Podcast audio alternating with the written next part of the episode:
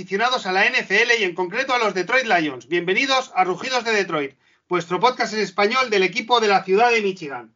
Después de la última jornada que transcurrió con una nueva derrota entre los Miami Dolphins, precisamente el fin de semana de Halloween, volvimos a tener una nueva noche de terror. Y ya no es una noche de terror, que si no, ya empiezan a ser temporada tras temporada en las cuales el equipo no es capaz de levantar cabeza. Eh, a todo esto se suceden las noticias y hemos tenido el trade de T.J. Hawkinson en el cual la franquicia nos envía ya un mensaje claro de que esta temporada está finiquitada o si no, eso parece dar a entender.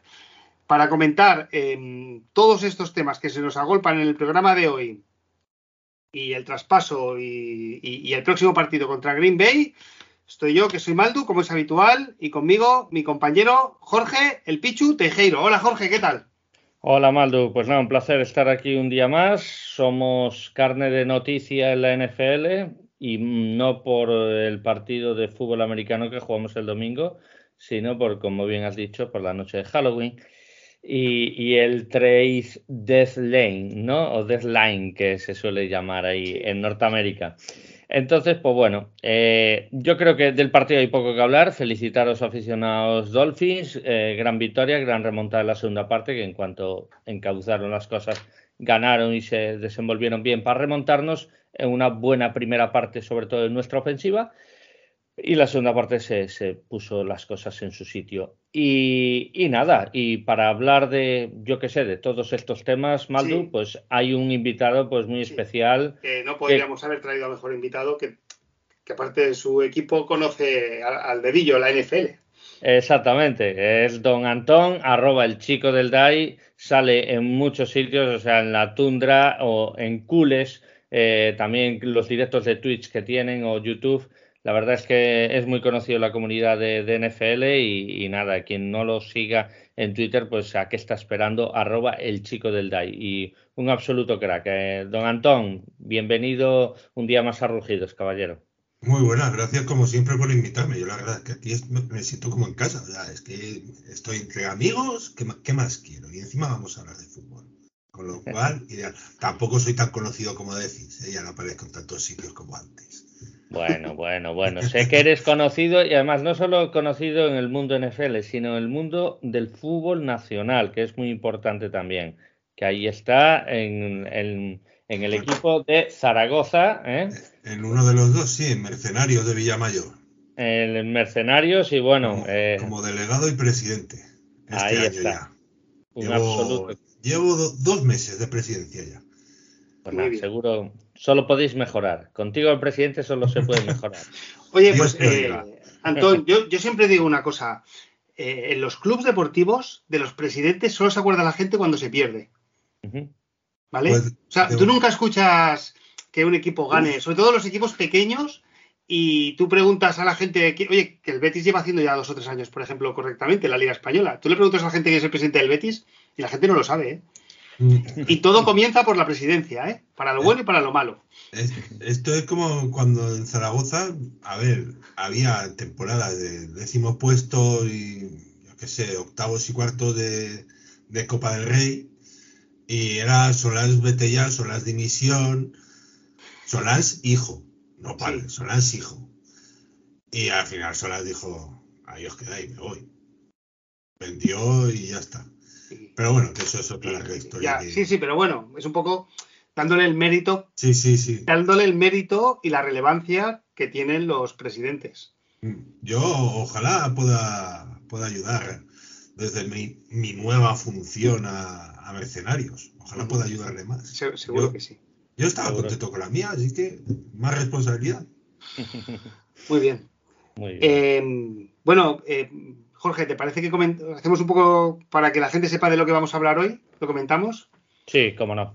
Eh, bueno, vamos a hacer los comentarios que tenemos. Entre los comentarios haremos unas pinceladas del partido contra Seattle, eh, eh, perdón, contra Miami. Es que estaba pensando que el partido se pareció mucho al de Seattle y, mi subconsciente me, ha traicionado. después hablaremos de temas de, Green Bay, que somos dos equipos que llegamos en, horas bajas. Quien Eh, nunca vi el día que yo iba a, llegar a decir esto, ¿eh? Green Bay en horas bajas, ¿eh? a ver, todo llega. Todo llega. Y, luego se incorporará con nosotros Jorge Edu para eh, comentar también, eh, junto con nosotros tres, el traspaso de T.J. Hawkinson a, a Vikings. Correcto. Bueno, tú, Jorge, ¿quieres también, a raíz del revuelo que se originó ahí en Twitter, ¿quieres comentar algo? Sí, quiero comentar una cosita, además que viene como anillo al dedo de lo que has mencionado los presidentes, o sea, o en este caso, en el mundo NFL, los propietarios. Vamos a ver, del tema Hawkinson hablaremos después. Yo voy a ser bastante crítico porque no estoy contento con, lo que ha ocurrido con, con, el traspaso de Hawkinson, sobre todo con el precio. Yo sabía de esa posibilidad, pero no con el precio. Ahora, aún así, la gente se acuerda, como no, como somos los Detroit Lions y llevamos cinco años de desastre tras desastre, pues nos acordamos del el propietariado en este caso. Pues muy bien. Eh, vamos a ver. Mm, la propietaria, en este caso Sheila, no lleva ni 24 meses. ¿Vale? No lleva ni 24 meses. Y ahora se le está eh, poniendo en la mochila eh, que esta decisión es de la propietaria he leído en tweet que qué desastre de franquicia, con esa propietaria es que eh, tomando esas decisiones, o cómo permite el propietariado este traspaso. Pues vamos a ver, al propietariado no se le achaca en el tema, o sea, ella es la que decide traer a Brad Holmes. Y si eso fue un error, ella lo explicará en su momento cuando despida y asumirá las consecuencias, porque es quien está perdiendo su dinero, que la gente no se olvide. ¿Vale? Entonces, eh, decir que esta decisión, como la permite el propietariado, es porque la persona en la que confía decide tomar esa decisión y aunque a la gente no le guste y a los aficionados de Detroit no le gusten, pues Brad Holmes a lo mejor tiene una visión más global o a largo plazo de lo que es su plan de reconstrucción y decide que con Hawkinson no va ese camino. Y ya está. Y Sheila va ya explicará lo que tenga que explicar, pero no se va a meter en temas de fútbol americano. Simplemente contrata a la gente que decide el tema de fútbol americano. Y hace mucho tiempo, hace mucho tiempo, porque con Marta pasó lo, lo, viceversa, que había un banquero tomando decisiones, ahora hay gente de fútbol americano tomando decisiones de fútbol americano, sean más correctas o sean más incorrectas. Entonces, eh, Víctor, cuando, cuando me mencionas o me, citas en el tweet, Víctor Sueiras, que es un buen amigo, un, absoluto crack, eh, eh, de verdad, no estoy nada de acuerdo con ese tweet al que citas y me mencionas a mí. Yo, el propietariado aquí no lo toco. Llegado el momento que explique lo que tenga que explicar Sheila si Holmes es un fracaso, ¿vale? O si tal lo de Dan Campbell, porque ella es la dueña pero ya te digo yo que no le hace ni pizca de gracia a Sheila eh, Ford equivocarse, que su equipo pierda y tirar sus millones a la basura. Estoy seguro de ello, porque ella es la primera que quiere ganar, porque es su dinero el que está en juego. Entonces, pues no puedo, no puedo estar más desacuerdo.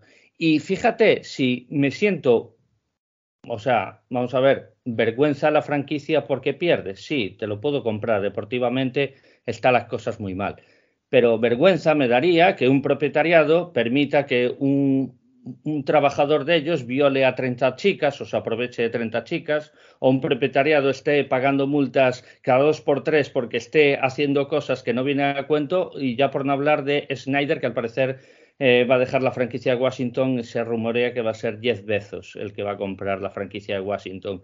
Eso sí que sería avergonzante que la franquicia a la que soy fan tenga un dueño de ese tipo que permite lo que permite y una alta rama de cosas. Así que yo con Sheila, de verdad, deportivamente, ¿se puede hacer mejor las cosas? No digo que no, pero yo no estoy avergonzado del propietariado de los Detroit Lions, ¿vale? Eso que quede ante todo claro y apuntado, ¿vale? No sé, Maldu, si quieres añadir alguna cosa más. Mm, no, no, no tengo nada yo creo que Sheila eh, precisamente lo que quiere es pasar a la historia por hacer campeón a los Detroit Lions. Porque, mm, o sea, historia ya es. Es, la nieta del. es la nieta del fundador de Henry Ford. Eh, entonces. Y de, y, del, y de, y de Bridgestone, del, de los neumáticos. O sea que. yo es que sigo convencido de que lo que buscan es reconocimiento, ¿vale? Porque riqueza económica ya la tienen. Pero Sí, bueno, pero, pero aunque tenga riqueza, sabes que no le hace ni gracia perder no, millones. no, de no, por eso que no, no, que no, ya, ya lo sé, pero que, que lo que buscan es ganar. Pero bueno, que gana uno de 32 equipos, que es que es muy difícil. Es muy difícil. Así que.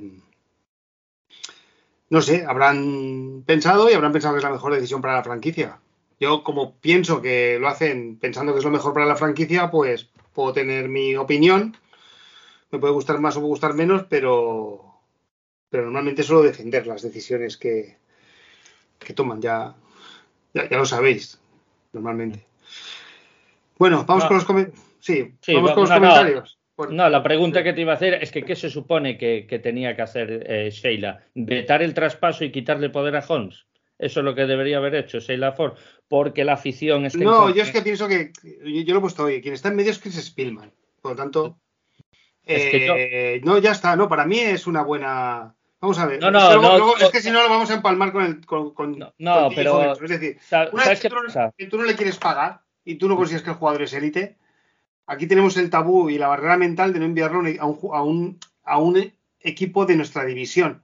Pero si realmente el staff piensa que es el que ve entrenar al jugador cada día, que no es élite, hostia, es que no he visto ni un solo tweet que piense que le estamos enviando un, un- un regalo envenenado a los Vikings, que es una opción. No, pero, pero yo no te lo decía en tono la pregunta hacia ti. Era una pregunta más Ah. general, retórica de Ah, no, no, yo no. yo viendo que- ese tuit y viendo el tuit donde se me cita qué tenía que hacer Sí. Sheila.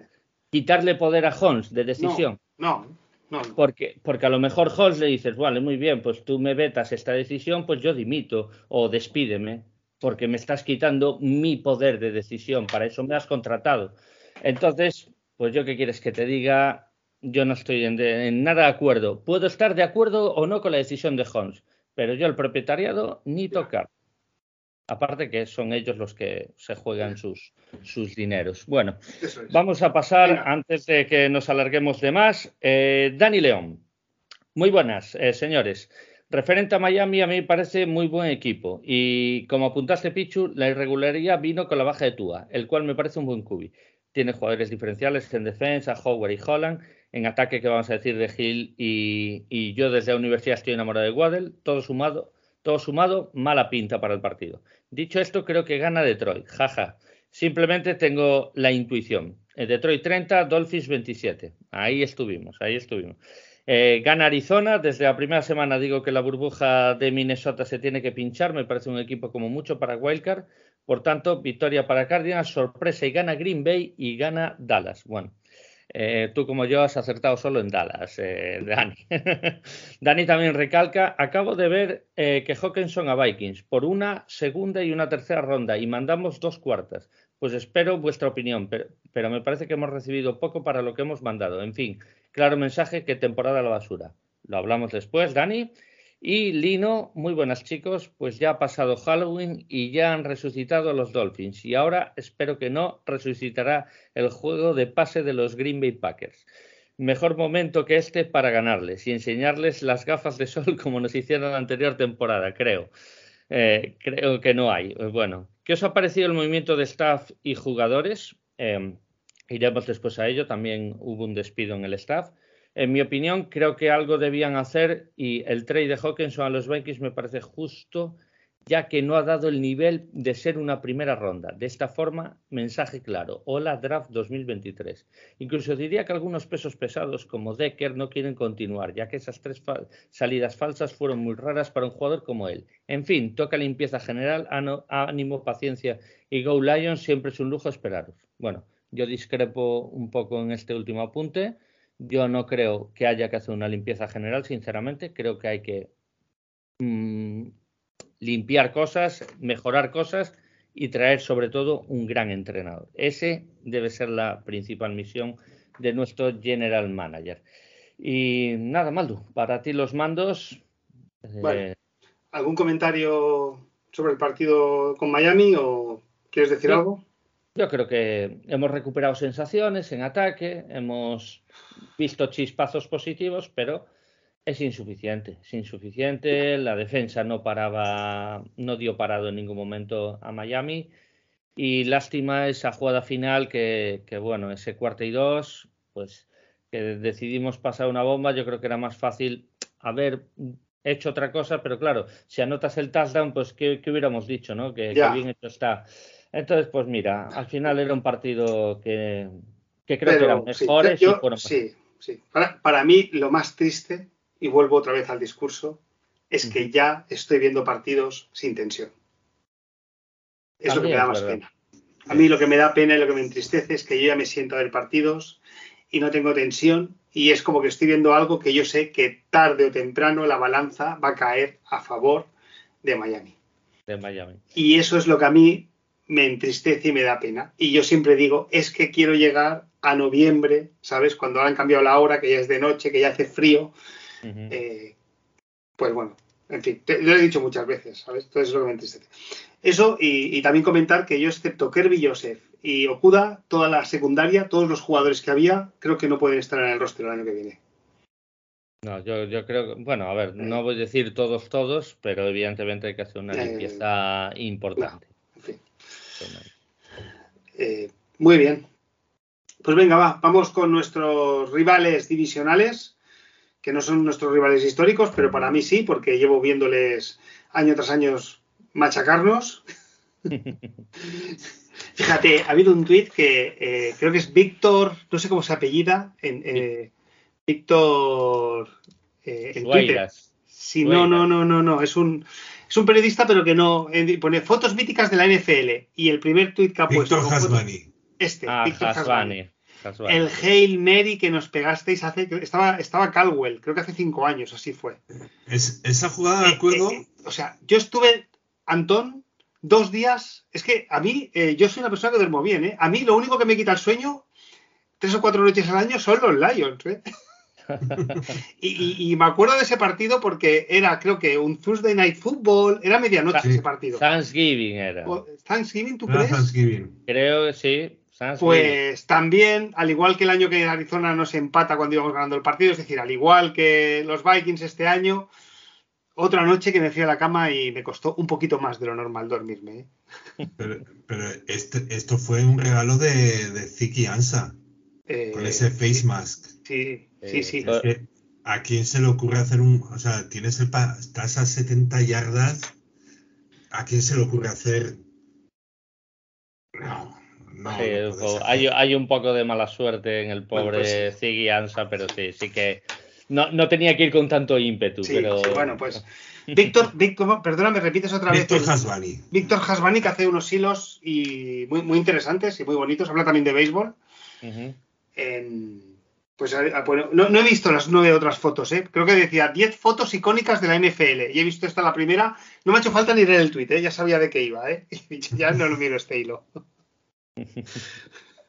Para aquellos que no, no, lo sepáis, hace unos cinco años estábamos ganando bien a, a Green Bay y en el, ya con el reloj acabado a cero hicieron un Hail Mary desde la yarda 30 vuestra, ¿no? 35-40. Sí. Creo recordar. Y la atrapó Richard Rogers. Sí. Y nos ganaron en el Forfield. Pero ese año, fíjate, ese año íbamos 1-7 y llegamos al bike que fue tras la bronca de. Sí, en Londres. De Marta. De Marta. De Marta. Y, y, tuvimos el bye, la bronca tal, hubo despidos y ganamos después de veintipico de años en Lambo, sí. que les hicieron mucho daño porque les rompieron en seco el ritmo que llevaba Green Bay. Y después, pues bueno, Green Bay se acabó metiendo en Wildcard, creo que llegó a final de conferencia, ahora no me acuerdo. Sí, creo Pero que bueno, fue, no, fue el año de, el año no... de Giants, Dallas y se cae ante Falcons. Ah. ¿Puede ser o es el año anterior?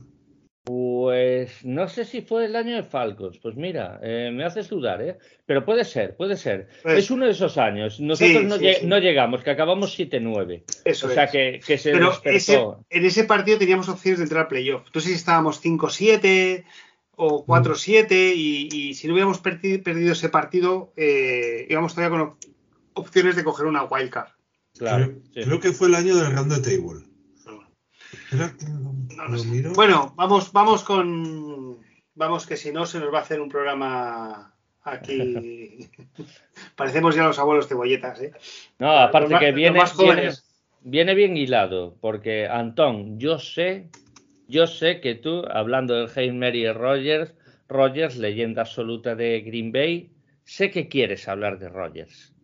Rogers hasta cierto punto se- no está teniendo el mejor de sus temporadas, sabemos lo que os va a venir contra el Cap, entonces cuéntanos, danos un pequeño speech. Aaron Rodgers, tema Aaron Rodgers, ¿qué sucede en Green Bay? A ver, a ver. Yo, desde mi punto de vista, desde mi humilde punto de vista, eh, fue en la 2015, que lo acabo de mirar. Vale, la 2016 es de Run the Table, la 2015. Las 2015, Que se- hace siete Que se temporadas. llega ¿eh? A la divisional contra Arizona y se pierde en la, Bueno, sí, sí. en, en la prórroga.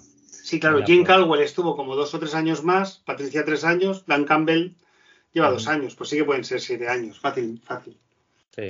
Pero bueno, a ver, yo soy de las personas que cree que en la NFL la historia está para aprenderla y normalmente tienes esa condena de la historia que a veces la, puede- la puedes repetir.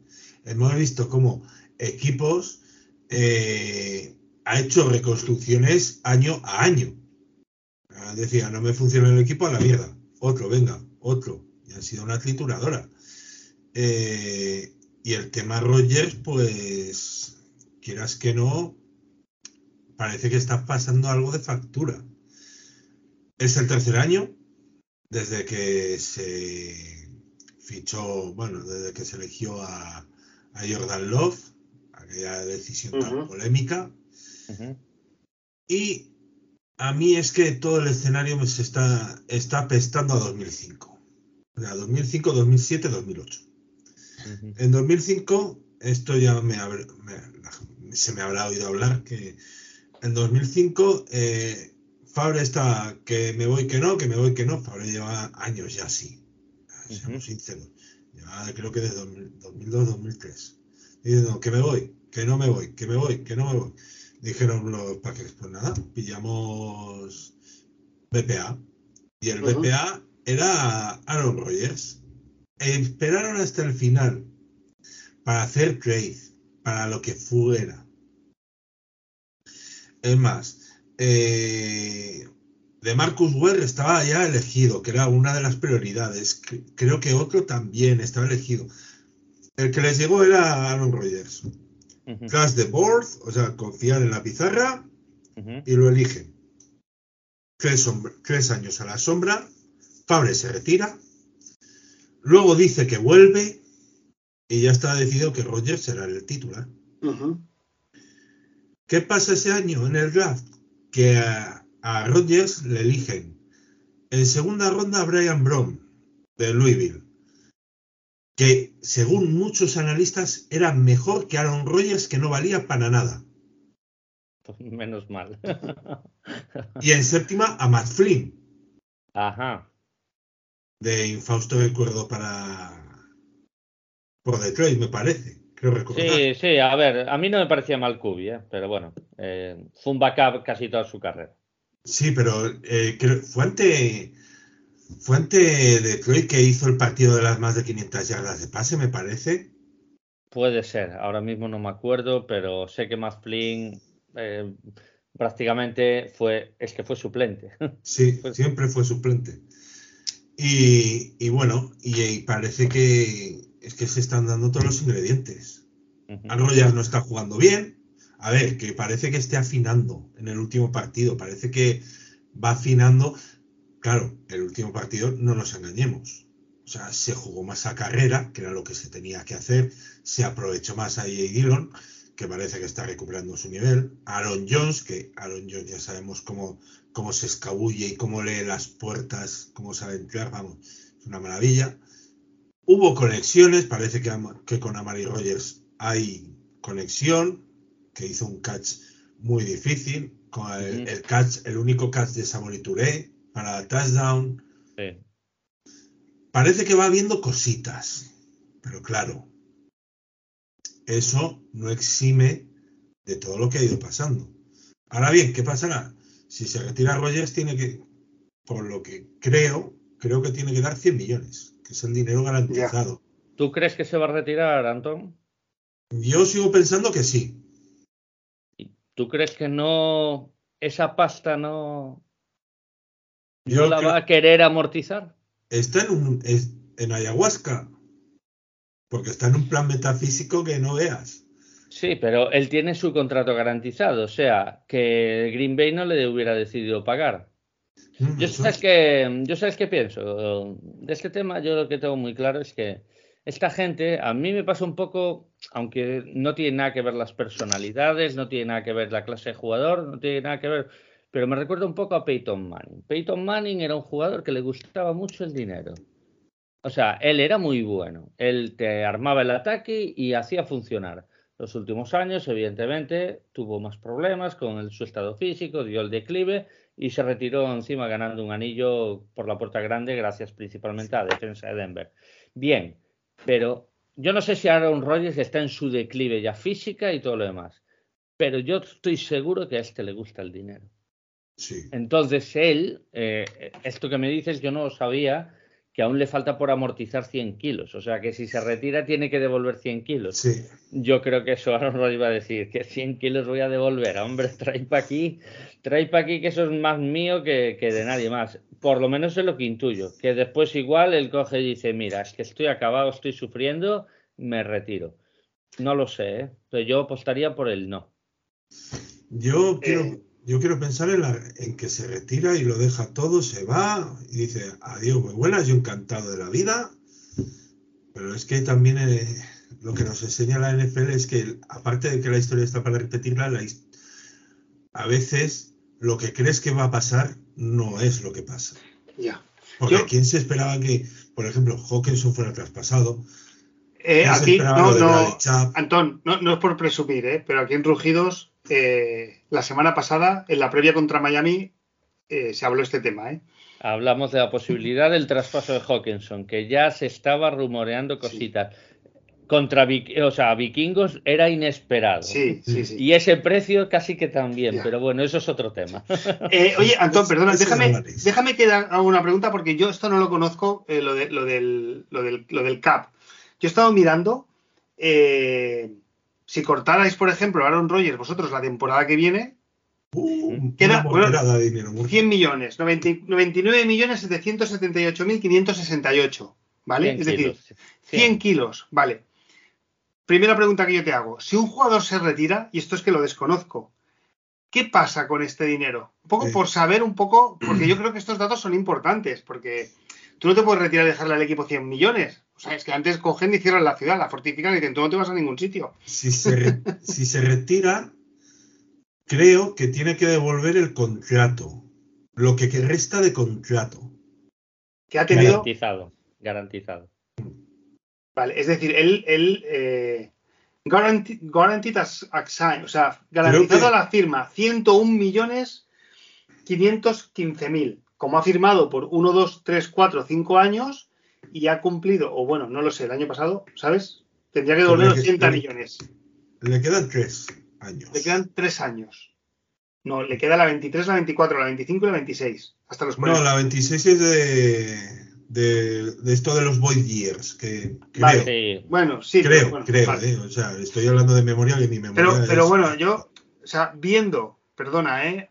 No, no, viendo que si vosotros lo cortáis os queda 100 millones y, y si él se va tiene que devolver, si no son 100 son 80 y si no son 80 son 60, que aunque sea millonario es Mm. mucho dinero. A mí viendo estos números se me hace difícil que él se retire. ¿eh? Show me the money, ¿eh? Follow- no, hay también frases que creo que dicen los americanos que es follow the money. Sí. follow the money. Y Aparte, eh, quiero recalcar, hubo un caso parecido, yo no sé si os acordáis, Big Ben. Big Ben, antes del jaleo de Antonio Brown, se habló de la posibilidad de que Big Ben se retirara. Y, yo no recuerdo quién lo dijo aquí en España, pero dijo, eso es imposible porque tendría que devolver 25 millones de dólares. Y decían, y Ben le gusta más el dinero que, que vamos, que, que a un niño una piruleta. Y, y claro, cuando hablamos de esas cifras que, que has mencionado tanto tú como Maldu, a mí, pues. Yo qué quieres que te diga, Antón. Yo no lo sé, ¿eh? salvo también podría ser posible que franquicia y jugador lleguen a un acuerdo. Sí.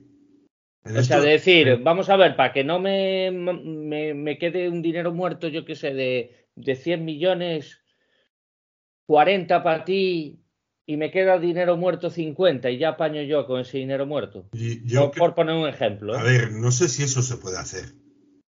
Pero oye, estaría bien. Sinceramente, si se retira. O, le, pasan a otras funciones. O no lo sé. Es que no lo sé. Pero yo es que. Yo sigo.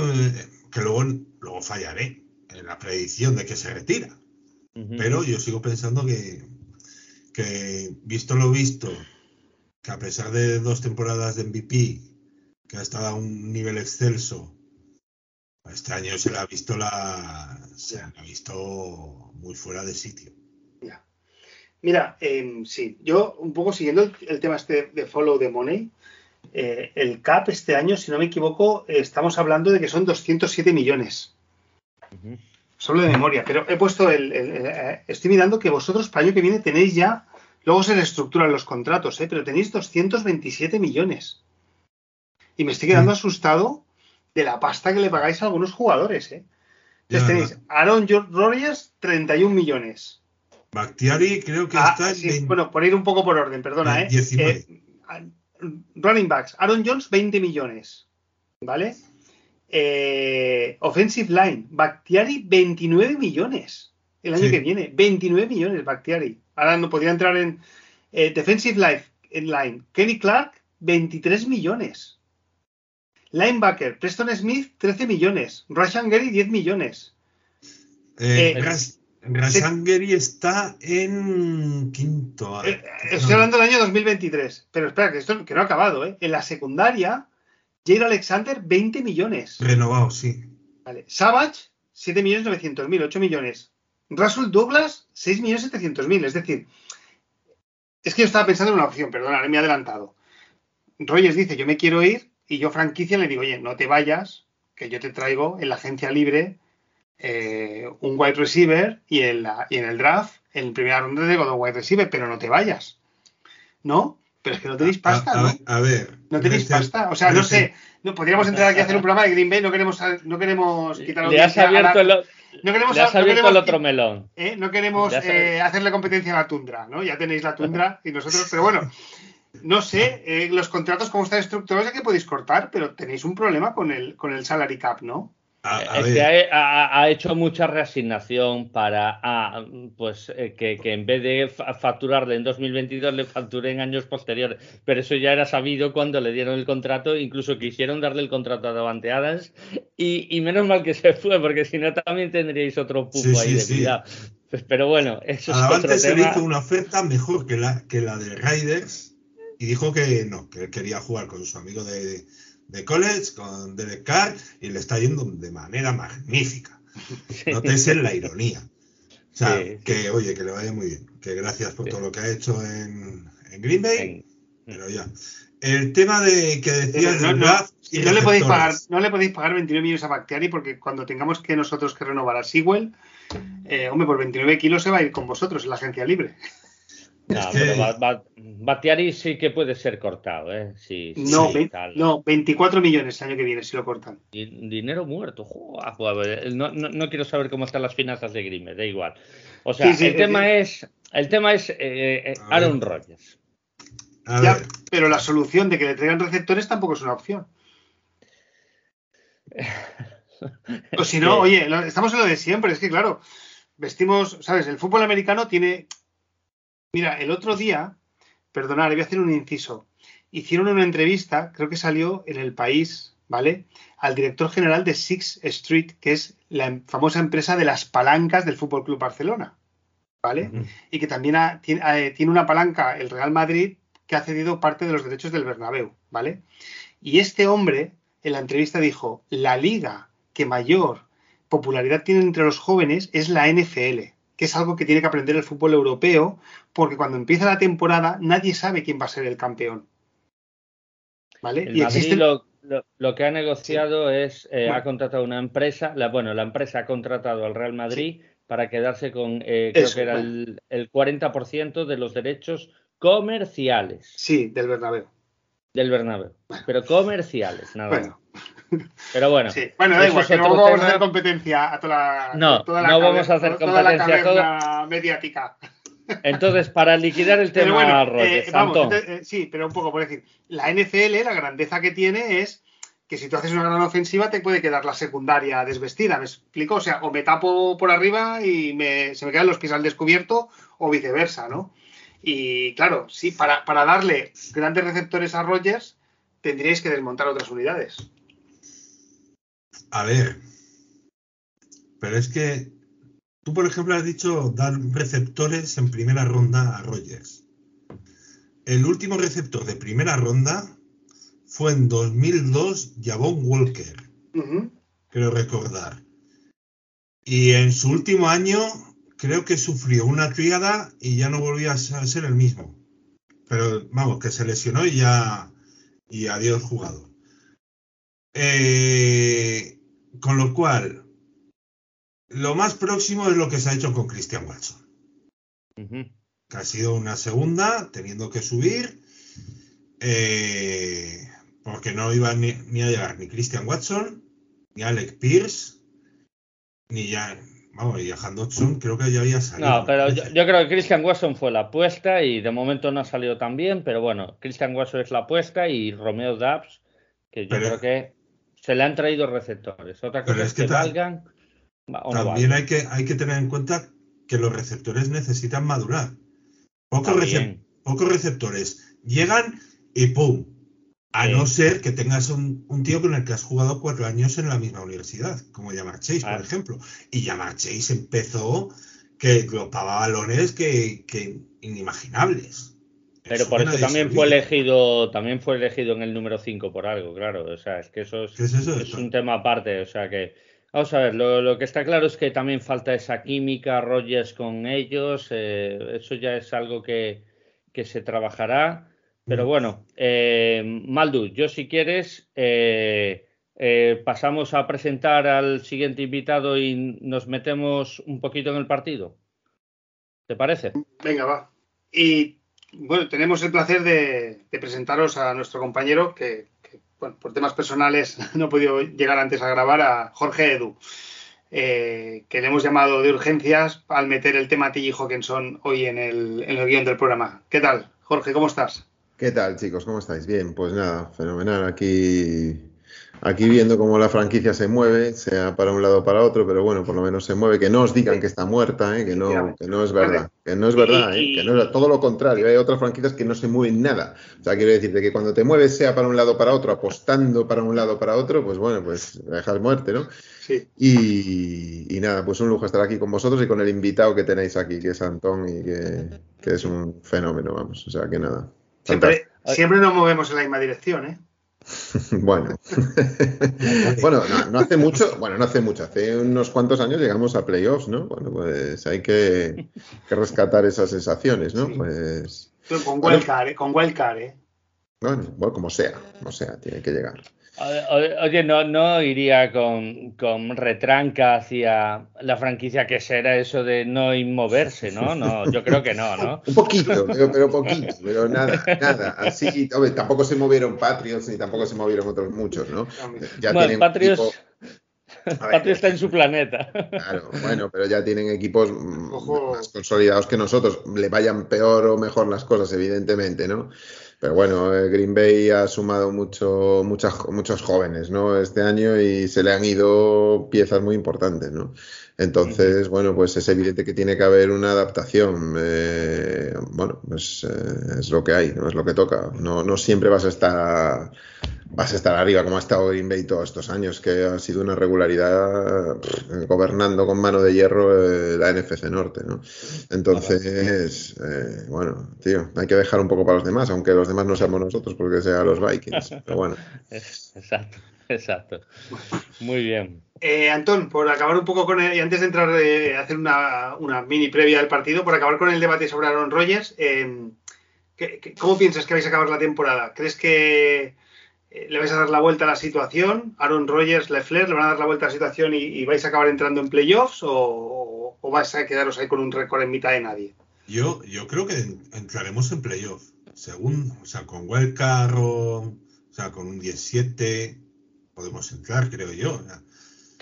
se puede se puede hacer otro grande table de nuevo. Que grande table íbamos 4-6. 10-7 es que perdéis solo dos partidos, ¿eh? De aquí a, sí. A final de temporada.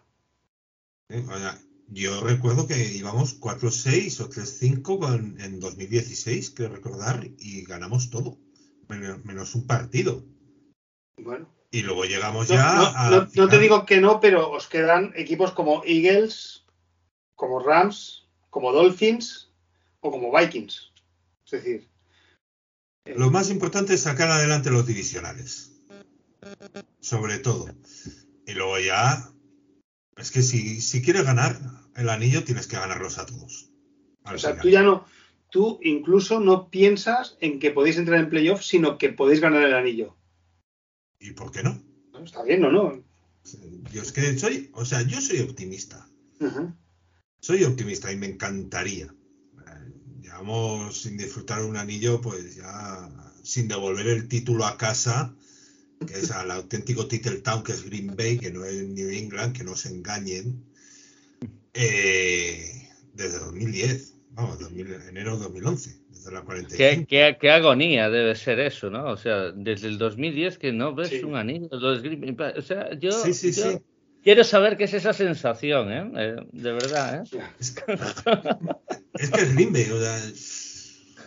Bueno, sí, oye, darme una. lo que se tiene, pues es delito no haber ganado más. darme, darme, una respuesta rápida. Eh, Pichu, ¿tú ves a Green Bay en playoffs? Yo creo que va a entrar en séptima plaza de Wildcard. Va a estar, eh, fíjate, mmm, va a estar entre ellos y los Rams. Y creo que se van a caer los Rams. Hostia, se van a caer, los Rams. y es más, tiene un duelo. Y vamos, vamos, y vamos a tener que animar a Green Bay para, para que Rams quede abajo y coger su pick de.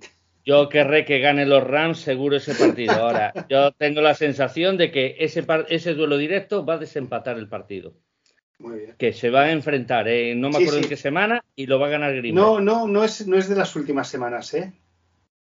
No eh, recuerdo cuándo es. Creo que lo digo de tres semanas, me parece. Eh, es el 20 del 12, por así decirlo, sería la semana 14, 15, 16, la semana 14 sería, quedarían contando ese cuatro partidos.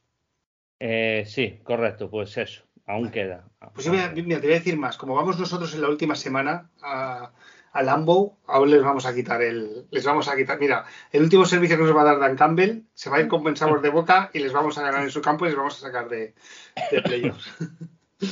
Jorge, ¿tú qué opinas? ¿Que entran en playoffs?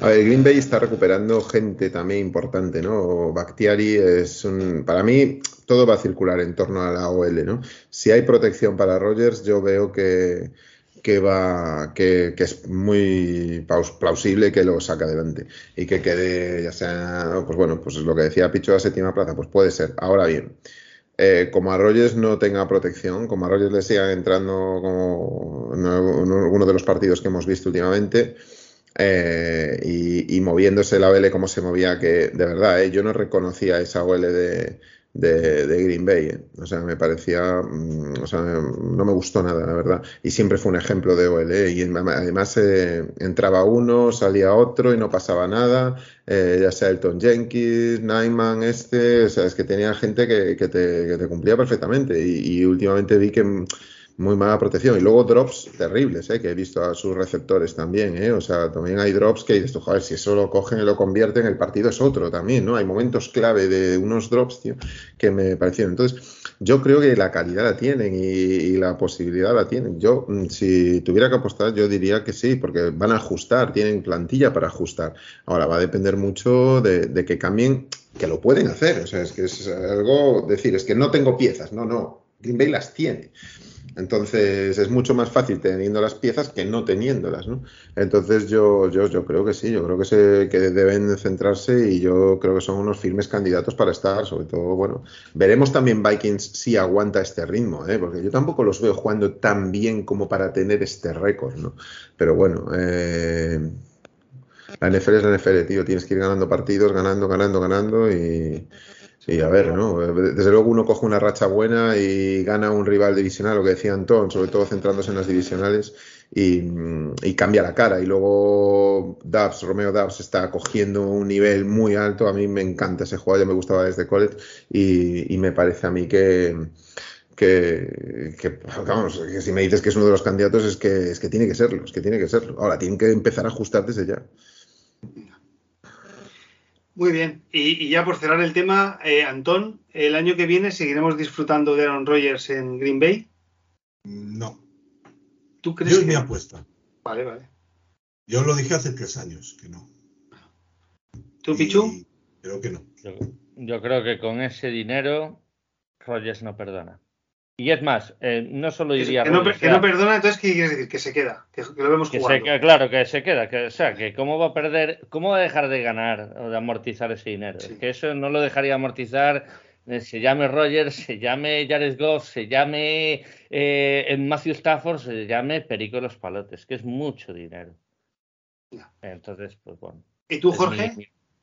Yo creo que se queda, ¿eh? pero, pero yo, evidentemente, quien tiene más información es Antón, lógicamente, está ahí más metido y está leyendo las noticias de, Green Bay y demás. Eh, es que, ¿a dónde se va a ir que le garantice un proyecto estable con, como Green Bay? Antón, Antón, cree que se retira. Eh, ah, Antón cree que se retira. Yo, yo, creo que se retira, yo creo que se repite la misma historia que con Fabre. Sí. Básicamente, creo que se retira y que pasa el siguiente.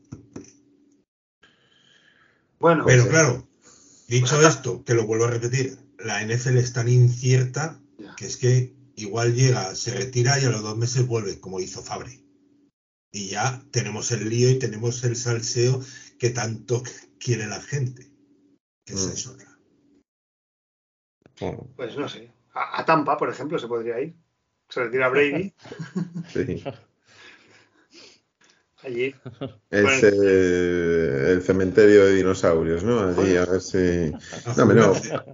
Es un animal competitivo. A ver, que puede ser, ¿no? Que pase lo que dice Antón como... Pero esta gente que es, que son, son animales del campo, tío. Son o sea, lo que me transmite Roger es que, que, aún está con esa vena competitiva ahí. otra cosa es, además, lo ves porque cuando se, lo ves que se enfada con, con, sus receptores o que cuando la cosa no funciona, eso quiere decir que aún está metido. Es decir, si, si pasara, si yo veo a Rogers sin protestar, sin dices tú, uff, esto ya me trae mal, mal rollo, ¿no? Pero no, no, lo veo metido, lo veo como, de, mm, eh, vamos a decirlo, no, eh, molesto, por no decir otra palabra, con el hecho de que no ganen, o sea, de que no esté funcionando la cosa, ¿no? Entonces se le ve fastidiado y eso es un síntoma de estar metido y de querer seguir compitiendo. Otra cosa es que, como dice Antón, pues llegado el, pues eso, eh, que ya no se vea claro, que no vea en la franquicia un proyecto pues que siga mejorando, lo cual lo dudo, pero bueno, eh, y demás, pues bueno, sería lo último, pero no tiene por qué. Matt LeFleur, yo no creo que haya un mal, mal rollo con Matt LeFleur, al revés, y entonces, bueno, pues a ver, no sé, no sé, no... si fuera, si, me dijeras cómo estuviera eh, McCarthy y demás, pues aún te diría, pues, casi, te diría que sí, pero estando, bueno, yo no sé, no sé, no, no lo veo. A ver, que también hay buena sintonía con Malafler. Se ha visto que han estado charlando en los entrenamientos, todas partes, y, la sintonía está ahí. El espíritu competitivo está ahí, pero el también tenía ese espíritu competitivo hasta que lo sacaron del campo para que se retirara en el campo. Y el Aymanin también, y, tantos otros cubis. Fabre hasta el último, hasta la última interceptación que le hace Nueva York en 2007 en los playoffs. Hasta ese momento estaba ahí. Mm. Y luego coge y se retira. Muy bien. ¿Y tú, Maldo, ¿y crees que se retira? No, no, yo lo veo. Yo, yo lo digo por el dinero, es ¿eh? simplemente. O sea, me parece, me parece. No lo veo que se retire. Muy bien. Bueno. Puede, puede que incluso, no sé, presionando la franquicia para que le den receptores o, o le den más armas, ¿no? No lo sé, ¿eh? porque al final, claro, estos jugadores también son un poco divas, ¿eh? A, ver, se le ha intentado dar en este hasta el, hasta el final del periodo de traspasos se le ha intentado dar. ¿Qué ha pasado? Que, por ejemplo, Steelers se ofreció una segunda por Chase Claypool, lo mismo, lo mismo que Bears. No, se quería, no se quería sobrepagar. ¿Qué pasa? Que eligieron la de Bears porque creen que los Bears van a quedar por debajo de los Packers y van a tener una mejor elección. El tema Brandon Cooks, Brandon Cooks siempre está en todos los trade lines en la picota y al final nada. ¿Qué pasa? Contrato, el cap. También se preguntó por Jerry Yaudi y el precio se iba. Claro. creo que pedían una segunda y una cuarta o una quinta. Con lo cual.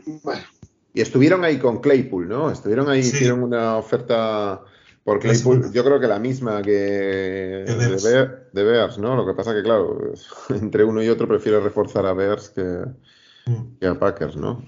Pero es que además esto es como siempre. Eh, cuando cae un entrenador, ¿quién suena en España? Mitchell. Suena Mitchell. Pues, pues, cuando, cuando hay un jugador que tiene buen cartel, Packers. Y nunca cae, y nunca. Y nunca. Oye, comentamos, hacemos una pincelada del partido que nos espera el domingo. Por supuesto. Antón, ¿qué, claves ves? ¿Crees que se va a ir recuperando la sintonía, el juego de pase? Sobre todo es importante que eso que mencionó antes Jorge Edu, que eh, recuperar las sensaciones de pase, ¿no? Sí, sí, me, hace, me hace gracia cuando jugamos con algún equipo, todos los, nuestros rivales nos dicen que su quarterback ha hecho el mejor partido de la temporada o de su carrera profesional, como ha sido esta semana con Tua. Lo digo porque es una ocasión inmejorable para que Rogers eh, empiece a carburar. A ver, todo empezará, y es al hilo de lo que ha dicho Jorge Edu, la línea. La línea, seguimos sin repetir la misma línea. Es que es duro eso, ¿eh? Que Bactiari no estaba.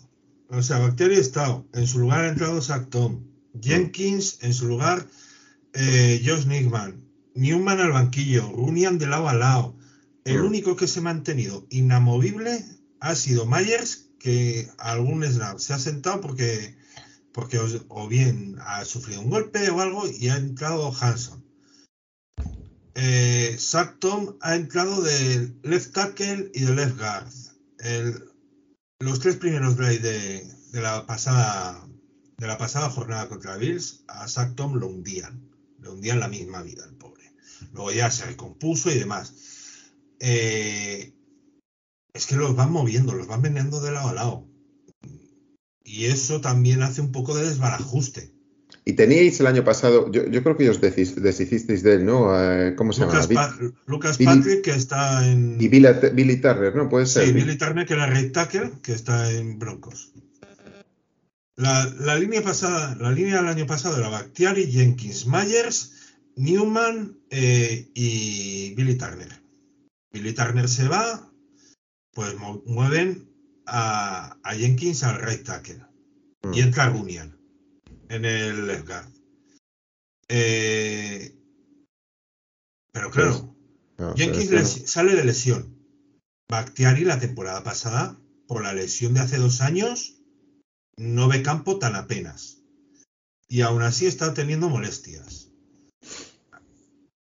La línea es muy joven. Hay mm. que darle tiempo a la línea. Pero ese tiempo es escaso. Ahora mismo, si se quiere volver a la senda del triunfo. Entonces, la solución, pues hacer un partido como el. A ver, como. Ofensivamente, como contra Bills. Más jugar a carreras, más formaciones pesadas, mm. los pases más claros, más pase corto, subir al segundo nivel para facilitar las carreras de Aaron Jones, porque Aaron Jones cogía la bola y, daba, realmente daba gusto verle correr. Sí, daba gusto, ¿eh? O sea, a mí Aaron Jones me parece que hizo un partidazo, tío, se lo comía él, ¿eh? La ofensiva. A mí me gustó mucho, ¿eh? Aaron Jones ha sido el auténtico robo de los últimos, de los últimos años de Packers. Impresionante. de cualquier otro. A mí me encanta. Y, quién lo iba a decir de, viniendo de Texas El Paso, que no es una universidad mm top. Eh, luego la defensa. Es, la defensa debería haber estado mejor. ¿Por qué? Porque estuvo mucho menos en el campo. le hemos visto partidos de 40 minutos la defensa en el campo. Eso no puede ser. Eso no puede ser. Le tienes que dar más descanso. Hemos visto cómo en el tercer cuarto a Rasangeri le ponían bombona de oxígeno incluso. Porque es que está el esfuerzo físico que tiene que realizar es tremendo. Hay que reconocer también que Jerry Alexander no está en su mejor momento. Savage, de Darnell Savage, lo, ya, lo han pasado a llamar Darnell Average. Porque es que el, no, no, no es el mismo. Lo, el único que quizás sigue una línea continuista es en, la secundaria ese es más, es más Amos. Que siempre discreto, pero hace su trabajo. Mm. De del Campbell ha renovado y como si no estuviera. Mm. También hay que decir, y esto ya es, eh, que los jugadores ah, quieren hablar con Joe Barry. Porque ha habido cambios inexplicables de defensa, porque se está defendiendo de manera eficiente y muy buena eh, de modo individual y pasa a zonas. Y es algo que no entienden. Como tampoco entienden cómo Gerard Alexander no se empareja con el mejor receptor. Porque Gerard Alexander es lo que le gusta. Enfrentarse a los mejores. Hay que recordar que Brady, cuando en, aquella final de conferencia en el Lambeau, no busca a Gerard Alexander y cuando lo busca lo intercepta Gerard Alexander. Opta porque van a Kevin King. Este año está Rick Stokes, que sustituyó a Kevin King el año pasado, viniendo de Georgia, y, dejó buenas sensaciones. No las está corroborando. Rasul Douglas vino de la practice de Arizona, pegó un pelotazo tremendo y no está a ese nivel. La defensa. Cuando los resultados, cuando los resultados no acompañan también esto también es algo que viene. Es muy mental, exacto. O sea, muchas veces el ataque estaba inoperante y la defensa ya estaba en plan, joder, que esto no lo levantamos ni para Dios y no avanzamos ni 10 yardas. Entonces, pues bueno, yo creo que hubo algún partido así, de algo de bajada de brazos. ¿eh? Y eso es difícil verlo en Green Bay, pero claro. más que eso incluso, Picho, más que eso, porque era de, otra vez salir al campo. Porque era... también. Era, era, era eh, filosofía McCarthy, que si fuera, pum, un minuto de reloj. No debe dejarles un minuto a la defensa que descanse. Corre el maldito balón. Es así de fácil. Formaciones de doble Tairen, incluso poniendo tres. De igual ha hecho un muy buen partido. O sea, hizo unos bloqueos esta, esta jornada tremendos. ¿Por qué no se usa más? Bueno. Es que ese es el, fallo, no jugar a carrera. Quizás el partido del cambio sea este ya. a ver, a ver si no pagamos los platos rotos. Cosa que es eh, posible. Siempre contra un rival divisional es el momento ideal para cambiar. Hmm. Muy bien. Pues, bueno, lo digo tanto por, por Green Bay como por Detroit, porque Detroit también tiene que cambiar la dinámica. Sí, pasa que nosotros esta semana con el movimiento que hemos hecho creo que el mensaje que se envía a la plantilla es que la temporada is done. ¿No? Eso no significa que no luchemos y se compita, ¿eh? O sea, no, no, no quiero decir eso, pero. es que se, debe, se debe competir y además muchos jugadores se juegan mucho, ¿eh? Se juegan mucho, así que yo para nada creo que vayamos a entregar el mazo y no, menos a un a un rival divisional. O sea que nos vienen ahora dos rivales divisionales y, y cuanto menos vamos a intentar dar el callo. Que eso sirva para ganar, eso ya se verá que yo lo encuentro bastante complicado. Eh, Jorge, ¿qué crees que claves debe hacer Detroit para vencer a o intentar por lo menos competir el partido de Green Bay? La defensa. Es que nuestra defensa es la peor en yardas, la peor en yardas por partido, la peor de la secundaria, la peor, es que la peor contra carrera, es que es terrible, entonces da igual. o mejoras la defensa, o se acabó. De hecho, iba a decir que nuestro nuestro equipo es el mejor equipo para levantar a, Rogers y compañía, ¿no? Porque con nuestra defensa, vamos, con que los jóvenes Dubs y y compañía pues empiecen ahí a, a coger a, Watson. No sé si Watson está jugando últimamente bastante o, le han reducido. Eh, acabó lesionado la última jornada y, entró en protocolo de conmoción, creo. Claro. Es que. Creo que no llega, pero el que llega es Lazar a lo mejor. Y Lazar llega, Lazar llega a este partido, sí. Porque el Randall Cobb sigue en. No llega, sigue, sigue ¿no? Eh, bueno, claro. Entonces ahí va, vamos a ver, ahí va a depender mucho de eso, ¿no? Luego que frenemos a, Aaron Jones y, bueno, pues, eh, o sea, acaba de estar en la defensa de Detroit. Si Detroit no se pone las pilas va a ser otra derrota, porque por mucho que, que nosotros alarguemos los drives, porque somos un ataque que alarga bastante los drives. Eh, no tenemos jugadas verticales, grandes, big plays, ni tenemos eh, esta, ya se nos va una pieza importante, ¿no? Como era Hawkinson. Eh, yo creo que va a ir, es lo máximo que podemos hacer, es sostener un poco la ofensiva, mantenerla con pases cortos, con screens, zona media. Y, pero sobre todo la defensa. A mí la ofensiva no creo que hayamos perdido tanto como eh, en la defensa, que va a ser que es, clave. Vamos, si no, si no funciona la defensa, olvídate. Si seguimos en la misma línea, no vamos a ganar a, Green Bay ni vamos a ganar a muchos más. Entonces, para mí es la clave fundamental, la defensa de Detroit. No hay otra. Muy bien. Para mí también, ¿eh? es que no, no, no, no paramos a nadie. ¿eh? No, no paramos ni un taxi, ni un taxi paramos, macho es tremendo. Y, el que pagó es el currito, eh, Aubrey Pleasant. Pues, claro, hombre, a ver, es que eh, no vas a echar al general antes, ¿no? Esto va, va poquito a poco. Vamos a ver, jefe de servicio, ¿eh? jefe de planta, ¿eh? coordinador de, del local y luego ya empiezan con los mandos de arriba.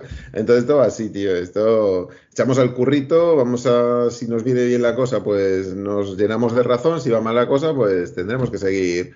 Eh, es como echar carnaza a, los leones, ¿no, tío? Es decir, joder, nos están pidiendo, vamos a darle un poquito, venga, va, este no, eso tiene que cambiar. La defensa es un desastre, es un auténtico desastre. No, no, no puede seguir así esto, Es, inaguantable, es infumable, tío.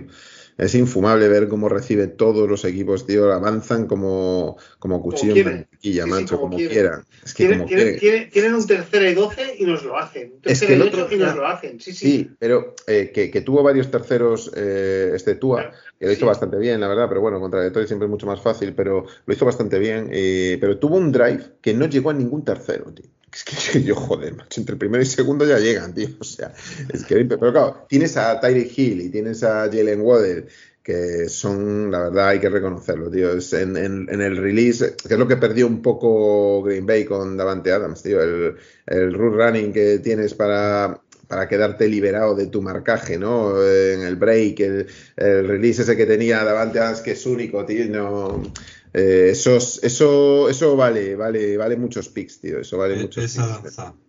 Mm. Por cierto, me, he quejado, bueno, me quejo del arbitraje del otro día que hemos recibido porque a Jalen Waddell le han robado un touchdown y ese partido de la Fantasy lo perdí por cuatro puntos y eran seis puntos que me han jodido y era una victoria más. O sea que, para que veamos, los árbitros también me hacen daño. Eh, incluso cuando favorece a priori, porque al final touchdown iban a meter igual en esa yarda 1.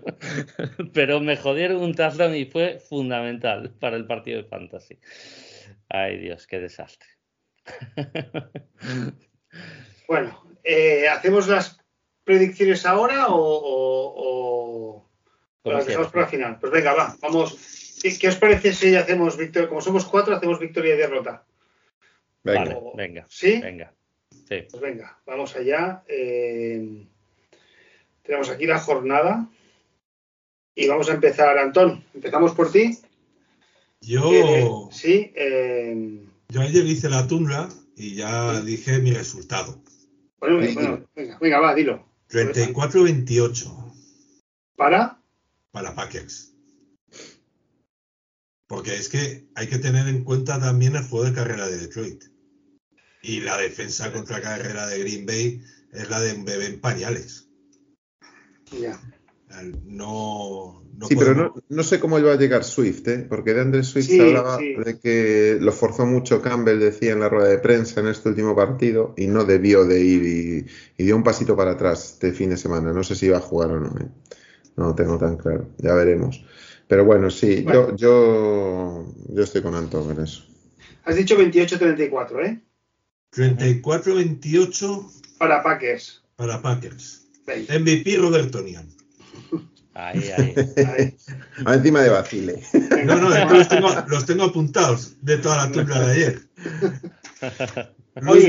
Luisma, dijo 24-17, Aaron Jones, Gerardo 37-20, Aaron Rodgers, Nacho 31-17, AJ Dillon y Chose 28-21, Romeo Dars. Muy bien. Muy bien. Oye, mira, otro partido interesante. Washington Vikings. Es interesante porque si Vikings ganan, eh, sumarán siete victorias ya en su casillero, ¿eh? Mm. Que Washington no, lo está haciendo, no lo está haciendo mal, ¿eh? eh dale, dale, Antón. Sí, Antón, sí, sí, vamos, vamos contigo. El, corazón me pide Washington. y el vuestro también. Yo creo que en el fondo tú acabas de decir, joder, estoy diciendo que Viking se va a diluir y ahora le viene Washington, no me jodas. Parecía la cara de Antón esa. ¿eh? No, no, no, no, pero es que, a ver. Washington no es mal equipo, ¿eh? Cuidado con Washington. Tiene buenas armas. Tiene, tiene a, buena... tiene a Antonio Gibson. Y tiene una defensa muy peligrosa.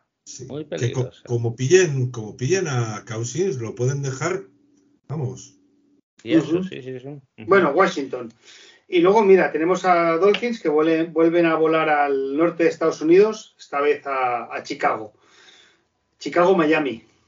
Miami. Miami. Ni efecto Claypool ni nada. Muy bien. Pichu, venga, Lions Packers. Eh, Green Bay. Venga, Green Bay, directamente. Eh, Washington Vikings. Eh, Vikings. ¿Y Bears Dolphins? Miami.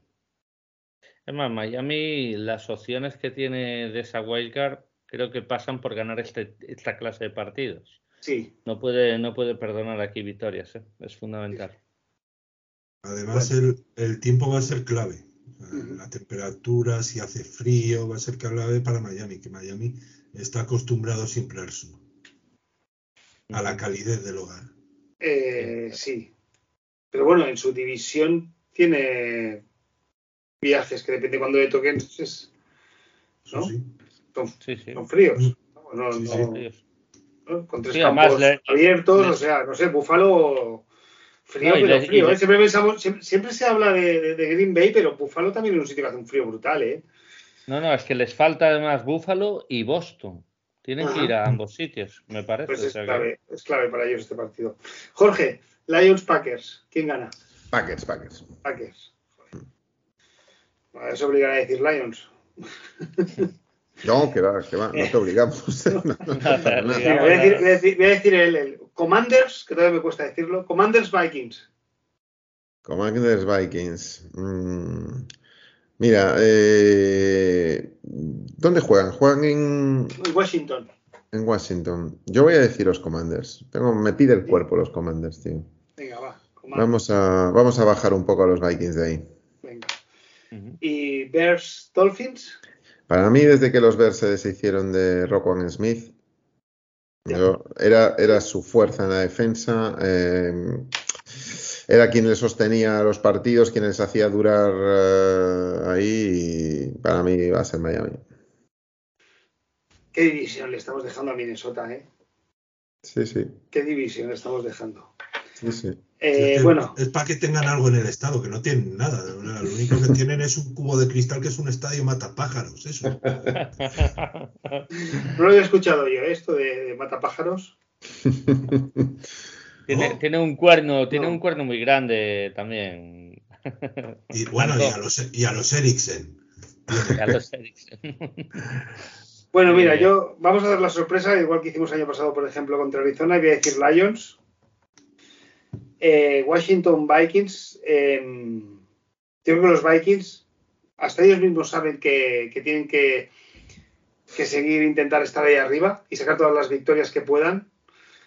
Así que voy a decir también Vikings y a mí me pasa como Jorge, eh, Bears Dolphins, también digo Miami, los Miami Dolphins, porque también el mensaje que han enviado con, el traspaso de Ropan Smith es de también de reconstrucción. Y, ha habido y hubo otro traspaso que también lo dejaba a, las claras, que era de Robert Quinn, que no hemos dicho nada de él. Sí. También, cierto. Cierto. Robert Quinn a Eagles, que es eh, un extra. Un extra Eagles, sí, sí. Sí, sí, sin duda. Eso sí, eso sí. Muy bien. Bueno, vamos con el tema de, del día de ayer, como fue el traspaso de T.J. Hawkinson a los Minnesota Vikings. Y si, si me equivoco, me rectificáis. ¿eh? Yo finalmente creo que es a cambio de una segunda y una tercera, y nosotros les enviamos dos cuartas. Una cuarta este año por la segunda y el año que viene será una cuarta condicional. Si no tenemos cuarta condicional, entiendo que será una quinta. Entiendo que será una quinta si ganan un partido de playoff. Sí. Si, si Vikings va a playoff y gana un partido, será una quinta, y no una cuarta. ¿Y si no?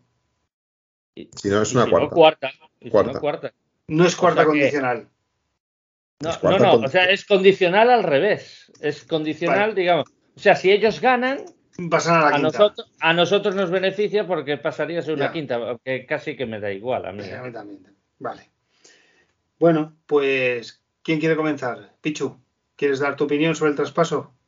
Bueno, eh, decir que personalmente no me ha gustado por el precio sacado, pero quiero entender que no, no ha habido mejor oferta y esto ya se venía hablando, eh, ya lo avisamos en el último programa, que además estábamos los tres, Jorge, uh y yo. Entonces habíamos avisado que había un artículo de Peyton. Estoy seguro que además ese artículo, mm, vamos a decir que fue un poquito inquisidor, a lo mejor con, con el tema Hawkinson. Y Hawkinson y su agente, pues les habrá dicho en Detroit, oye, esto, esto que sucede aquí y tal estaba claro que la negociación había roto.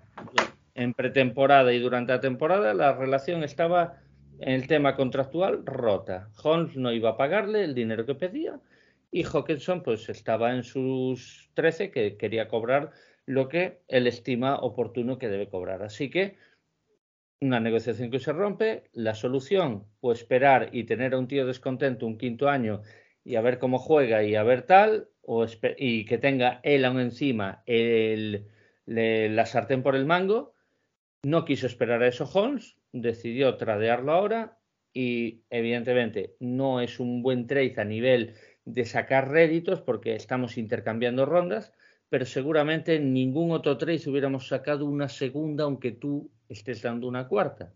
Así que es el precio que se decidió, se aceptó y acatar y, callar y que Minnesota prepare a Chequera porque estoy seguro de que van a hacer lo que le va a pagar. A partir de ahí, el jugador, pues hay quien piensa que no dio los réditos que piensa, hay quien piensa que es un jugador top mundial.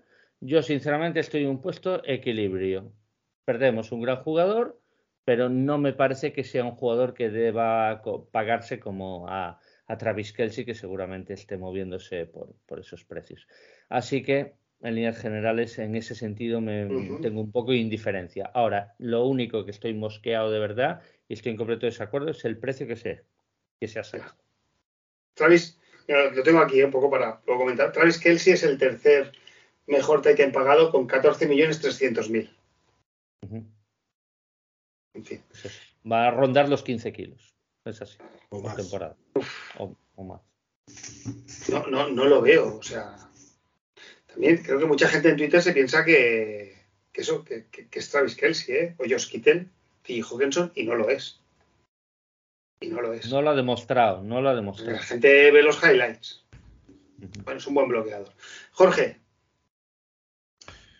A ver, eh, yo creo que nos tenemos que poner en el caso. Hawkinson, vamos a explicar un poco. Hawkinson está en el cuarto año. Este es el cuarto año de, Hawkinson, ¿no? En el año que debutó, ¿os acordáis? Faltó. Eh, se perdió cuatro partidos. el siguiente 2020 lo jugó todo y en el 2021, es decir, el año pasado, os acordáis también, se perdió cinco partidos. ¿vale? Eh, a ver, eh, yo creo que esperábamos mucho más de él. Luego te pones a ver las estadísticas y demás. Por ejemplo, PFF lo pone en el de los Tyrants en protección contra carrera en el número 54 de 69. O sea, te quiero decir que, bueno, empiezas a ver un poco, no, ya, lo sabemos nosotros porque ya lo vemos que ha fallado muchísimos bloqueos. Nosotros, eh, de hecho, muchas veces han llegado a Goff por culpa de él, ¿no? Él es el que va a hacer un kick out block porque va corriendo la línea y hace el block y muchas veces ha fallado en eso. Eh, en el pase tampoco es que sea una maravilla en el bloqueo. Todos pensábamos que siguiendo lo, lo que hacía en Iowa iba a salirse en el bloqueo y demás, y la verdad estos últimos años para mí han sido un poco una decepción, ¿no? Porque tenía que contribuir más a la línea. Esto no quiere decir que no sea un buen jugador, es un buen jugador. Eh, a mí me parece un buen jugador. Es un talento joven y a mí me molesta que se vayan los talentos jóvenes. Ahora bien, estás en el cuarto año. Eh, pongamos, pongámonos en que no, no, hacen este trade y llegamos al quinto año. Eh, es mucho riesgo eh, llegar al quinto año con esto, porque no le vas a poner el franchise tag, eso seguro que no se lo van a poner, ni se lo vas a poner, nos vamos a poner nosotros a él. El Tyrant no es una posición definitiva, menos en Lions. Eh, pasaría a ser el cuarto receptor, si no me equivoco, porque teníamos, tenemos a, Monra. Eh, a Jameson Williams y me estoy dejando uno más. George Reynolds. Eh, o, Cali, Raymond. Es que estaba haciendo números el otro día y estaba viendo que era el cuarto. O sea, te quiero decir que en definitiva tampoco va a ser. Eh, nosotros, eh, todo lo que estamos moviendo de campo y avanzando yardas, somos de los top, top 7, top 6 de yardas ofensivas. Mm, no es de los, de los que más está aportando en eso.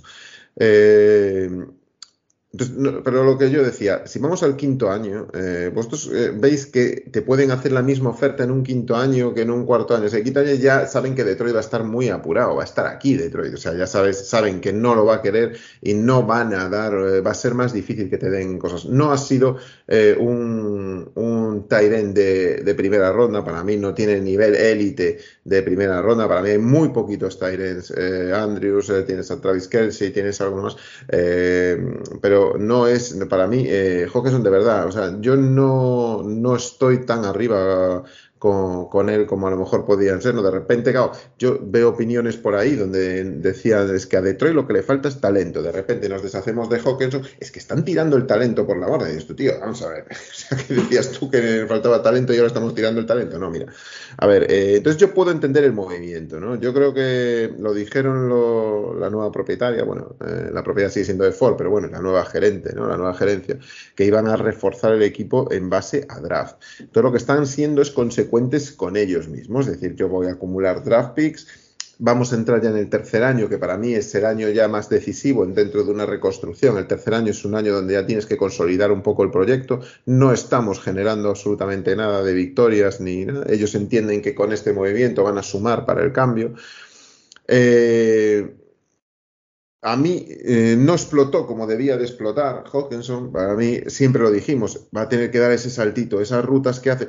Hace las rutas correctas, hace las rutas perfectas, nada más. Eso es lo que decíamos. ¿Os, acordáis que en el libro lo hablábamos? Travis Kelsey te hace la ruta, te hace una, una white cross y te cruza todo el campo, pero no se queda en la ruta. Es que te planta un, te hace un plante este y te gira para el otro lado. Te hace cosas que rompen la, ruta, que rompe y que, que te generan touchdowns, que te generan Hawkinson es muy correcto, es muy ortodoxo y es lo que te lleva.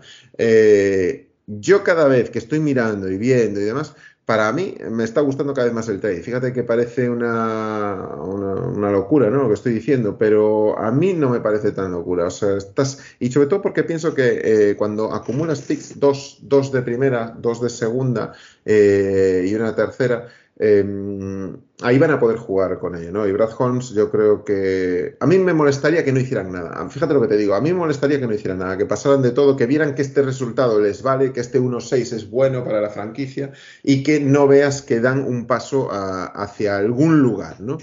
Eh, luego, fijaos que este año ya se veía que, que, que Hawkinson iba si no este año, será el siguiente, pero en breve, porque lo hablamos al principio en la configuración de plantillas, se quedaron con cuatro Tyrants y tres running backs.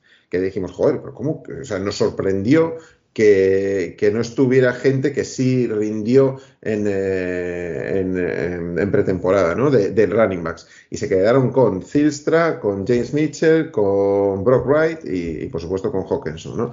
Eh, tienen tres Tyrants aún así, James Mitchell, Brock Wright y, y Cilstra. Y, bueno, pues eh, yo creo que mm, tenemos que tener tranquilidad. El equipo está moviendo yardas en ataque. Lo que nos falta es defensa. O sea, lo que falta ahí es defensa. El ataque está respondiendo dentro de las limitaciones que tenemos. Evidentemente, no somos los Chiefs, no somos Buffalo, no somos ese tipo de equipos, ni tampoco Miami, en lo que sea eso. No tenemos esos jugadores, no tenemos esa verticalidad. Pero mm, a mí no me parece que Hawkinson sea eh, algo que, nos fuera a, tumbar. Eh, o, dañar esa ofensiva. Yo insisto, nosotros tenemos un problema en la defensa, no en la ofensiva. Y dentro de la ofensiva, poniendo las dos posiciones que pueden ser más discutibles, como son los running backs y, el tight end, eh, que son un poco, pues, eh, los, eh, digamos, pues los niños pobres, ¿no? del, ataque donde tú te metes, yo me quedo antes con, con DeAndre Swift que con, que con Hawkinson, hombre, pero totalmente, DeAndre Swift te recibe, corre, o sea, es un jugador que a mí me encanta, ¿no? A mí sí me dolería ese un trade por DeAndre A mí eso sí que me daría, sobre todo ahora, porque creo que es un jugador que va a rendir mucho más. Pero bueno, yo estoy en esa, en esa línea, ¿no? No, pues eh, me gusta, me gusta lo que has comentado porque has abierto, has abierto varias vedas que, aunque yo evidentemente soy más dado a que yo comprendo el movimiento. Eh, la gente, yo creo que lo que ha basado mucho la crítica es en es incomprensible. A ver, incomprensible no es. Que sea criticable, vale, estamos de acuerdo por el precio, pero incomprensible no es, porque si tú no vas a pagar... Nadie te dio más. Mira, Brad Holmes esto es de Brad Holmes, Jorge, esto es de Brad Holmes. Mm. O sea, esto, esto ha mm. dicho, hasta aquí podemos llegar. O sea, Brad Holmes no tomó decisión en, la firma del head coach. Eh, de hecho, se firmó antes a Campbell que a, que a Brad Holmes. Por lo tanto, mm, Brad Holmes en eso no estaba. Yo creo que Brad Holmes llegó un momento que dice, mira, hasta aquí, ¿eh? hasta aquí. O sea, se acabó. Esto es una decisión mía. Y a partir de aquí empezamos a operar. No, o sea, esto no van a. Él, él, él, estoy convencido que ha movido a Hawkinson. O sea, estoy convencidísimo. Y que nadie le daba más de eso. O sea, date cuenta que cuando dejamos a cuatro Tyrants, yo estoy convencido que él estuvo moviéndolos hasta el último minuto y no ha podido conseguir más.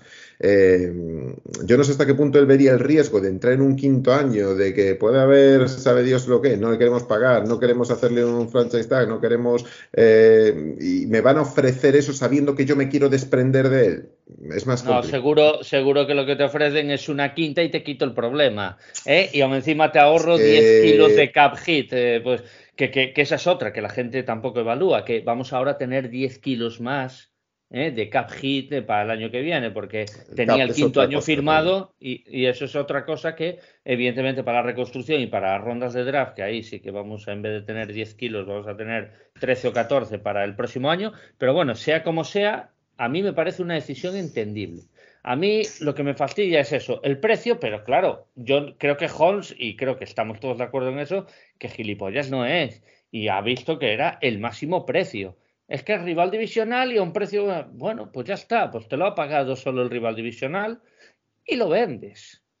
Y vete tú a saber si se lleva un gato muerto ahí, o vete tú a saber, es que a lo mejor se acaba hipotecando y siendo un error a priori es una ganancia brutal para Minnesota y felicitarlos porque tienen que hacer esa apuesta y bien hecha está.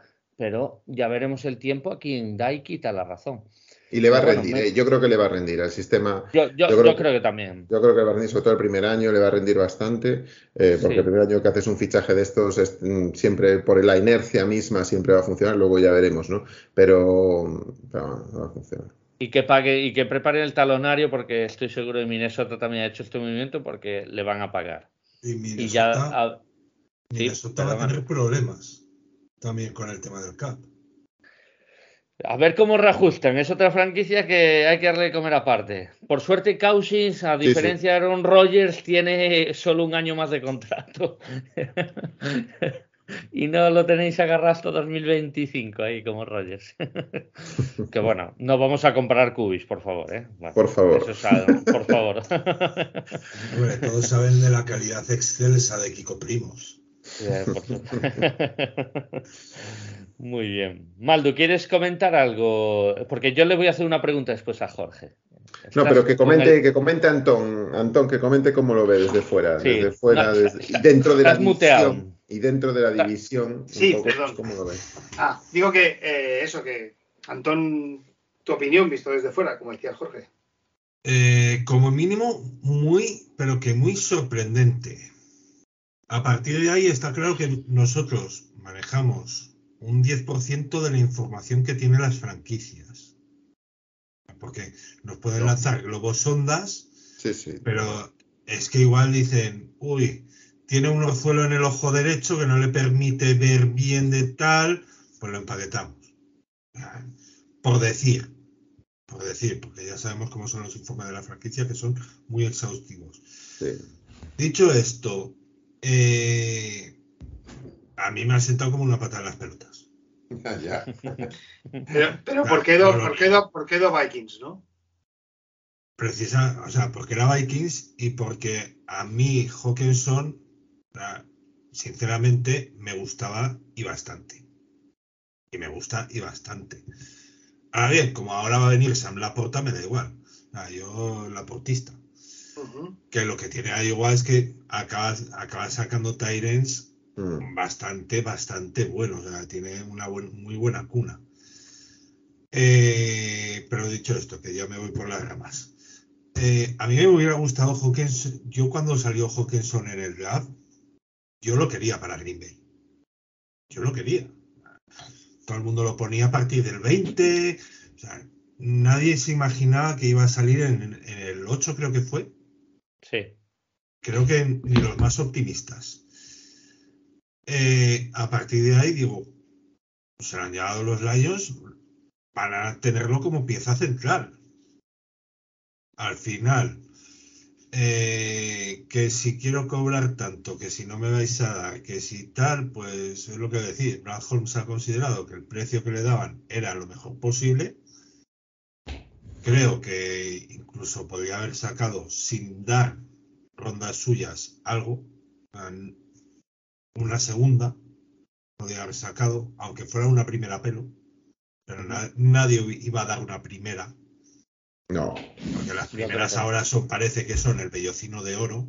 Sí, sí, sí. Son como los billetes de 500, tío. Sí, sí. como las megas. A verlas, haylas. Haylas, efectivamente. Pero, no sé. no, lo que sí que te digo. Hubiera sido mejor una segunda y una quinta que una segunda y una tercera dando dos cuartas. ¿Cuánto dieron por Roquan Smith? ¿Cuánto dieron por Roquan Smith? Que fue una segunda y una quinta. Y una quinta. Sí, a pelo. no, no, no, no, no. Y AJ Klein. Ah, y AJ Klein, que bueno, sí, sí. Bueno, por, por Hawkinson dan esto. Yo, mm, y yo, yo, considero que es más importante Roquan Smith. Eh, o sea, a mí, a mí me das eh, el cambio a pelo Roquan Smith por, por Hawkinson y vamos, aplaudo con las orejas. De claro, yo creo que cualquier franquicia lo haría, salvo que tenga esa posición. Y aún, aún teniendo la Roquan Smith, a mí me parece un jugador muy determinante. Eh, cosa que no me parece Hawkinson. Pareciéndome bueno y que suma a un juego ofensivo, que suma a un juego ofensivo bueno. Eh, no me parece determinante. En cambio, Rowan Smith te puede, puedes crear la defensa a partir de Rowan Smith. Es decir, Rowan Smith te puedes construir todo lo que es de ahí en linebackers, incluso eh, colocarlo en eh, outside linebackers si quieres, y muchas posiciones, ¿no? cosa que no puedes hacer. Por eso yo creo que, claro, incluso Bears criticaban este traspaso y dicen, pero tío, pero ¿qué habéis hecho con Rowan Smith? Ya, bueno, no voy a decir nada de, Robert Quinn, pero Robert Quinn sí que habían dado. ¿Qué, qué dio por Robert Quinn? Robert Quinn dieron una, cuarta, una, cuarta, pero es porque es veterano y ya acababa contrato y es, que estamos hablando, fíjate qué precios está barajando el mercado. O sea, ya dar una primera es lo que decía un poco Antón, ya es el fino de oro, ¿no? Pues, pues algo así, es que ya es muy difícil conseguir una primera. Consigues una segunda y una tercera, cuidado, aunque cedas tus cuartas, has bajado dos cuartas para tener una segunda y una tercera, ¿no? y, luego tener armas para negociar o para avanzar como pasó en el anterior draft, ¿no? Que con Vikings, de hecho, eh, pudimos eh, negociar eh, la primera con la con la primera tardía que teníamos de Rams con la con la segunda ronda, primera y segunda ronda para adquirir a Jameson Williams, ¿no? Bueno, pues eso te va a dar chance, ¿no? Espero que, que hagan bueno, decía ahora Holmes ah, en las últimas declaraciones de hora de la tarde, le preguntaban, le preguntaban por este traspaso, ¿no? Y decía el tío, aún estamos en la fase de reconstrucción. Su frase fue, still in the build phase. ¿no? En la fase de, construcción del equipo. Entonces, como No, y, y, le atacaron, y le atacaron mucho en el sentido, pero ¿cómo sacaste solo ese precio? Eh, y, básicamente él, para eludir esa respuesta mía, no te voy a decir que hemos sacado más de lo que crees porque me voy a morder la lengua. Pero hemos sacado una segunda que nos viene estupendamente para esta reconstrucción y no te voy a decir más. No, él, dice que hubo un montón de variables y factores que nosotros hemos valorado. Y no os voy a decir aquí cuáles son ellas porque iría en contra de la franquicia.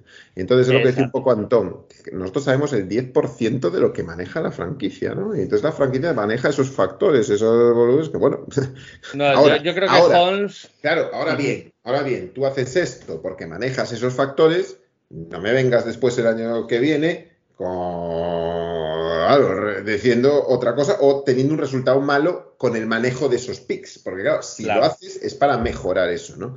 Entonces, eh, venme de otra manera, porque hablábamos en su día con Miami de cuando adquirió los, eh, todos esos picks y acumuló todos esos picks, lo ha gestionado bastante bien, ¿eh? Porque con Jalen Waddell, eh, con, esas primeras rondas ha conseguido a Jalen Waddell, a Tyree Hill y, a, y, ahora a Randy Chap, quiero decir que, bueno, que hazme eso. Es decir, yo, yo si, me, si, si descapitalizas el club eh, humanamente, ¿no? De, gente buena, de, jugadores, eh, dame el resultado que tú quieras conseguir. O sea, no me vendas ahora de que me descapitalizas de jugadores y de repente seguimos en la misma mierda, por decirlo mal, ¿no? Y pronto. Mm. Entonces, eh, hay, que, hay que, por un lado, entender y comprender ciertos movimientos, pero por otro lado, ser exigentes con el resultado que pueda dar la inversión de esos movimientos, ¿no? Entonces, eso hasta ahí. Yo creo que él, sí que es consecuente, ¿eh? Él sí que es consecuente con lo que ha hecho y sabe, la, sabe que su puesto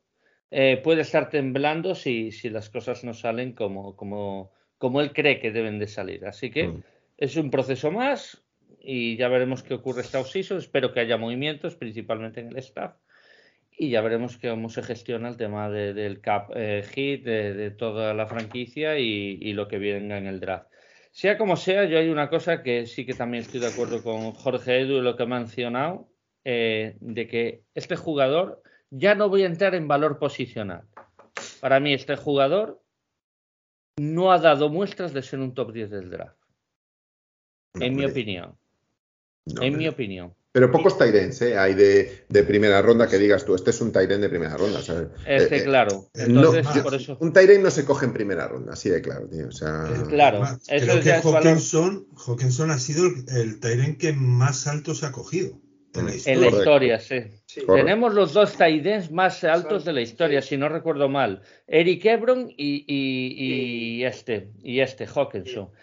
Y, Pettigrew, bueno, Pettigrew, también fue en primera ronda, ¿eh? Sí, fue primera Es verdad, Pettigrew, no me acuerdo, no me acuerdo dónde fue, también. Pettigrew fue en primera ronda, ¿eh? Lo que no sé el equipo ya, que estaba no recuerdo que Espera, te lo miro. Sí, no, me acuerdo sí, mira, eh, sí, ha pasado por este programa mi compañero de trabajo Miguel el Yankee, que ha pasado por este programa, mm. que es americano y ha, ha nacido mamando la NFL. Él siempre me dice que hay dos posiciones que no se pueden coger en primera ronda. Eh, una es la de running back, él prefiere coger la línea, y otra es la de Titan. Son las dos posiciones que.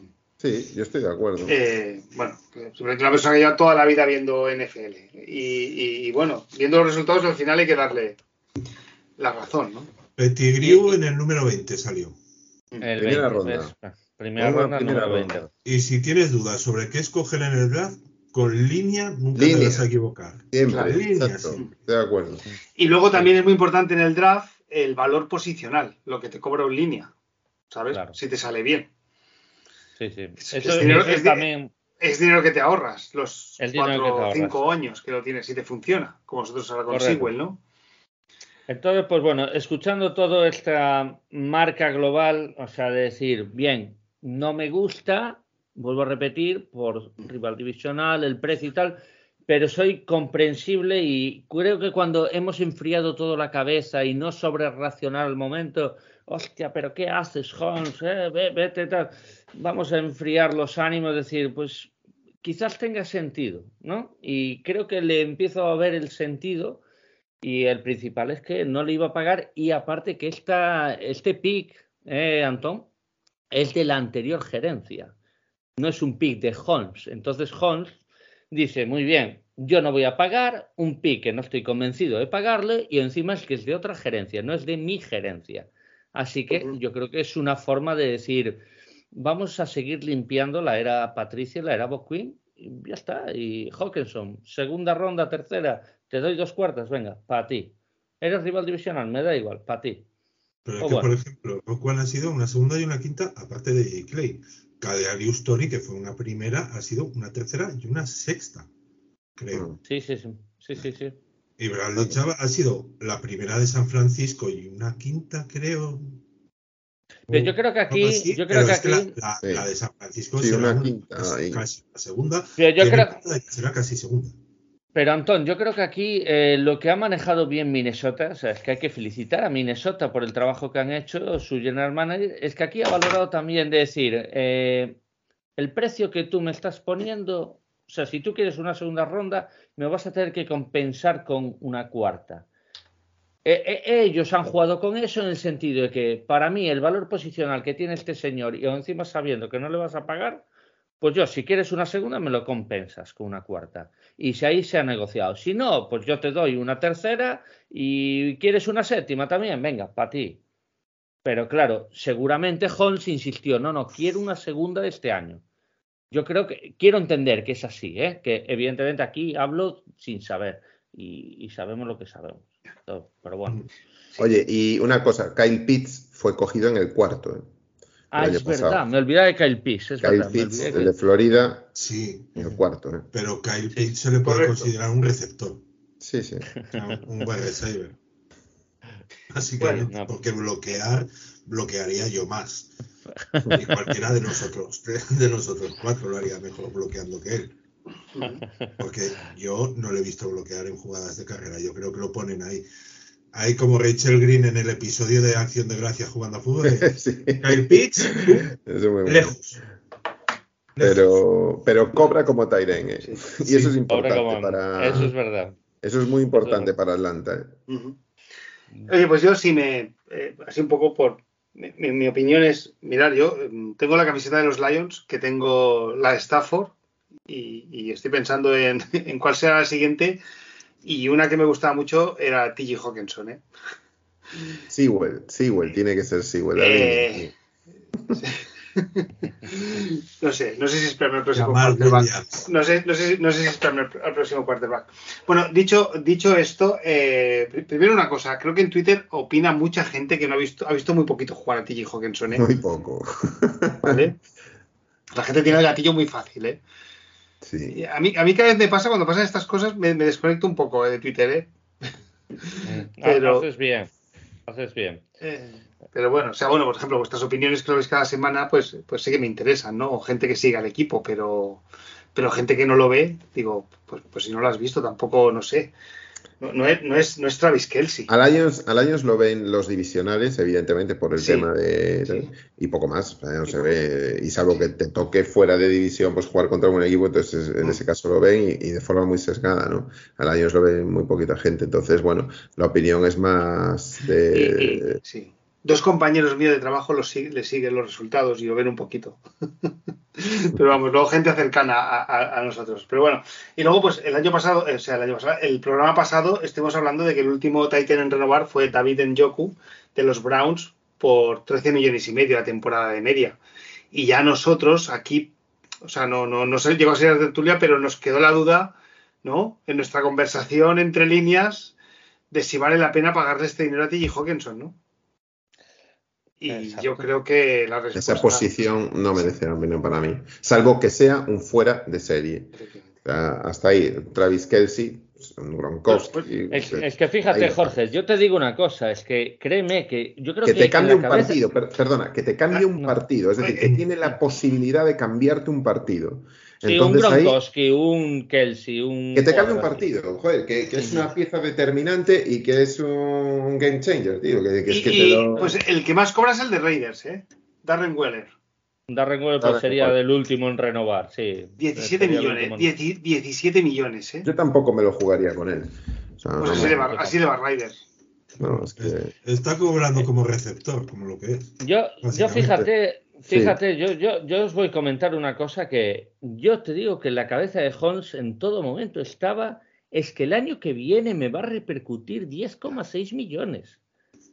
Yo creo que eso estuvo, la, que este tío no me va a repercutir a mi cajit 10,6 millones, me niego y yo creo que le entró un poquito las prisas. Y yo creo que un, un, detonante fue el artículo de prensa que una semana antes vino de Peyton. Yo creo que seguramente a la puerta de Holmes llegaría Hawkinson o llegaría el, el, el agente y decir, ¿esto, ¿esto qué mierda es? Pues, pues que te vamos a traspasar. pues bueno, pues yo qué sé, es que no lo sé. Pero bueno, quiero pensar eh, así. Yo que a mí, me gusta college, como le gusta a Antón, y Antón que ve mucho college también. Sí. Eh, eh, evidentemente, Laios va a ser uno de los top picks que, estemos ahí. Entonces, yo le quiero preguntar a Antón, dentro de, de, lo que yo he visto y de lo que, de lo que puedo ver y de lo que llevo viendo. Eh, ¿A ti qué cubi te gusta más, Antón, de los que hay ahora? No me preguntes. Venga, vamos ya. vamos, vamos, vamos a. Aquí hay que mojarse. En plan de yo no te, no te Aquí voy a decir. Aquí hemos hablado de, de, lo que obtenemos por Hawkinson y ahora dónde lo vamos a meter. ¿Dónde meterías eso? ¿En qué cubi lo meterías? No te joder, que a mí, siendo fan de Wake Forest, ¿qué te voy a decir? Salvo Sam Hartman. ¿Eh? Salvo Sam Hartman. Sam Hartman. vale, vale. a, mí, a pesar de lo que hizo ante Louisville esta, esta jornada, me encanta. Es un tío que pero, pero, pero metes el pick 1, tío, o el pick 2. Ah, no, no. San Germán. No, no, no. Ahí, mira, te puedo meter una tercera ronda. Porque, claro, están diciendo Bryce Young, C. Stroud, eh, Will Levis, Hendon, eh, eh, el de Hooker, Eh, eh, Creo que están metiendo a Brennan Armstrong, el de Syracuse. El de Syracuse, creo. A mí me gusta mucho, a mí me gusta mucho también el de, ¿cómo se llama? El de Coastal Carolina, este, ¿cómo se llama? Eh, sí, joder, que es que ha renunciado, lleva dos años renunciando a entrar en el draft. Sí. Eh, Mac. Sí, y, y Grayson, Grayson McCall, Grayson McCall, Grayson McCall, Grayson McCall. Ese me gusta, ese me gusta, pero reconozco que claro, no ha competido contra nadie. a ver, está claro que todos los que vengan de la MAC, de la CUSA, de la es que no los has visto estresados. Y, la NFL es un estrés constante para, el QB. O sea, yo lo veo así, es un estrés constante. Y yo lo comentaba eh, con la gente de. Joder, eh, yo he visto, yo viendo, si, si, hablas de los top, ¿no? Y hablas de Bryce Young o hablas de, de CJ Stroud. Y yo lo que yo lo que veo, exactamente, eh, yo lo que estoy viendo es em, yo a Stroud, que me encanta, ¿eh? me encanta, es un jugador que me da tiene una, mucha ortodoxia en el pase de balón, en los dropbacks, pero es que vive en una burbuja de, su OL. O sea, es un tío que sale muy poco a buscar ángulos. En cambio, ves, ves a Bryce Young yo, a mí lo que me maravilla, porque me maravilla de verdad, absolutamente, es ver cómo esta línea de, Alabama, que no es una gran línea, no tiene unos skill players como ha tenido recientemente, eh, y de repente el tío, o sea, es capaz de salirte del pocket, de buscar unos ángulos tremendos, con una tranquilidad, con una parsimonia, que a mí no me gusta la altura que tiene, porque a mí me gustan los cubis altos, y tiene un 6-1, según ponía, y que a lo mejor luego pasa a ser un 6-0, ¿vale? Mm, pero... Eh, Claro, eh, yo he visto 6-1 y 6-0. Entonces, eh, te quiero decir, yo lo que he visto de ese tío es que tiene algo, es que tiene algo, o sea, tiene algo que es diferente, que es diferente a los demás, que no es el tío. Porque a mí, ¿sabes a qué me recuerda mucho CJ Stroud? Fíjate lo que te voy a decir, me recuerda mucho a Jared Goff. Porque mira, Jared Goff en, con California en su día, cuando pasa, era mucho más rápido de lo que es ahora. Pasa que estamos acostumbrados a ver al, al Jared Goff de ahora. Tú pones unas imágenes de Jared Goff, eh, se lo recomiendo a todo el mundo con California, y lo ves correr, y dices tú, pero este tío sabe correr, pero ¿qué hace en la NFL? Es que no tiene nada que ver.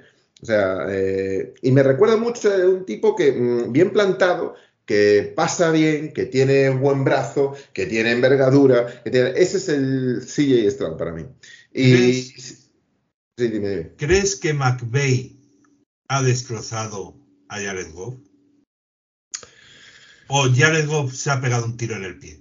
Yo creo que McVeigh lo mejoró. Yo creo que McVeigh lo mejoró, porque si te fijas de dónde venía Goff, de su primera temporada, que fue terrible, terrible, terrible, pasa a la segunda temporada con McVeigh, que, que, hace un temporadón espectacular. O sea, o sea es, esa temporada de Goff es, es, de un QB top 3, o sea, así de claro. O sea, yo, yo recuerdo aquel partido contra Chiefs eh, que quedaban 50 y, no sé, 25, 50 o 50, no, no, recuerdo, pero bueno, con, más, con 100 puntos que habían hecho entre los dos.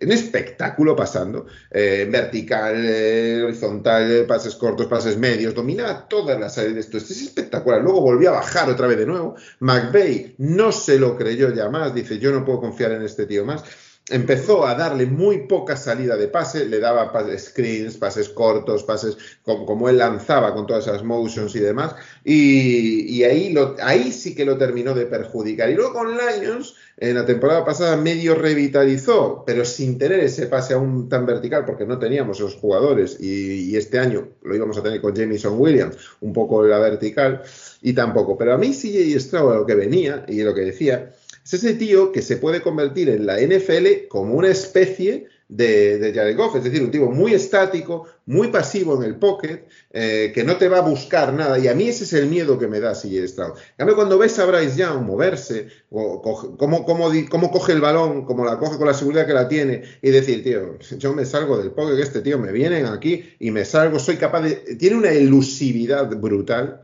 Y a mí es lo que me maravilla de ese tío. Y, ojo con eso, ¿eh? porque mm, luego a lo mejor aterriza en NFL y esto es otra historia diferente. Pero para mí ese tío tiene algo especial, diferente a los demás. Para mí. A, ver, eh, es que si Strauss, eh, yo no recuerdo cubi decente, o sea, cubi decentes. Yo no recuerdo un cubi top, o sea, que haya salido top de Ohio State. No lo recuerdo. Mm. Que haya dicho, yo estoy aquí, tengo mi sitio.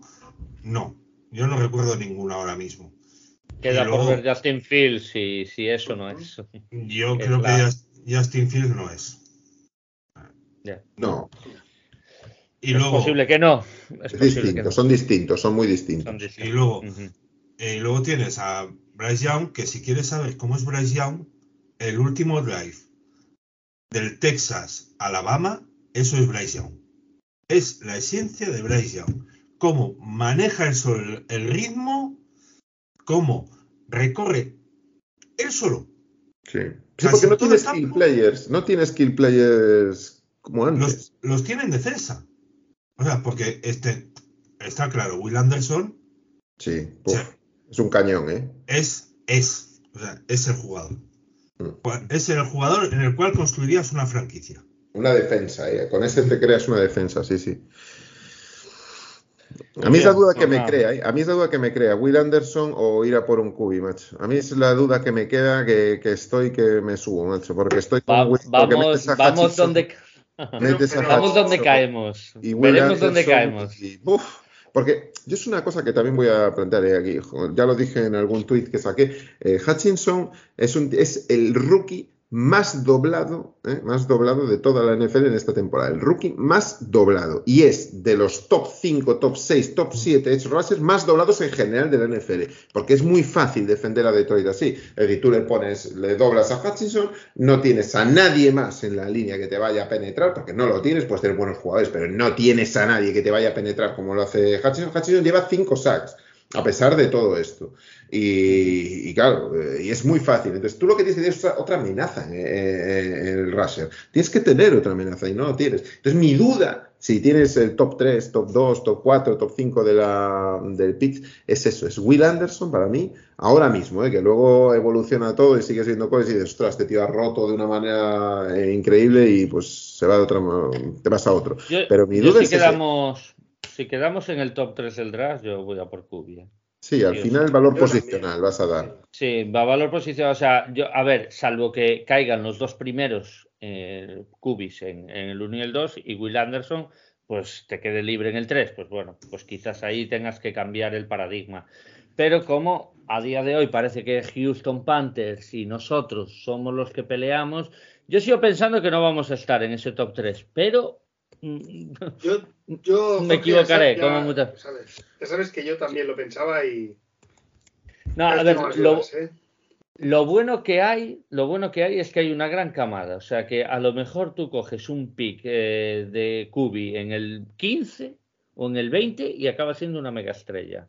O sea, ¿quién esperaba que Josh Allen fuera una mega estrella del college? Eh, Nadie. Y, lo acabó siendo, ¿no? Pues bueno, pues a lo mejor el de Florida o Hooker es muy difícil, pero bueno, eh, evidentemente Bryce Young es el, señor elegido y, quizás Stroud, pero claro, después tienen que estar en la mejor situación posible para brillar. A mí lo que me gusta de Young es el brazo que tiene. O sea, el cabrón no, no necesita encañonar mucho, ¿eh? O sea, el tío. No, tiene un brazaco, tiene un brazaco. Tiene un brazaco brutal. O sea, le, le, mete cadera que dices tú, hostia, qué cabrón. Porque, porque no es como Goff que, que tiene que cargar y, hacer todo el gesto. No, no, no, no. Este ya te hace el gesto un, un Aaron Rodgers, por decirlo de alguna forma. Lo que me falla es que busca mucho las jugadas rotas. Lo que pasa es que yo no he visto tanto coles y sí que es muy elusivo pero eso en la NFL, como te manejen, quiero verlo más en el pocket, como pocket passer. Y ahí la altura, a ver, a ver, ya veremos cuando, ya veremos cuando lo analices, Jorge.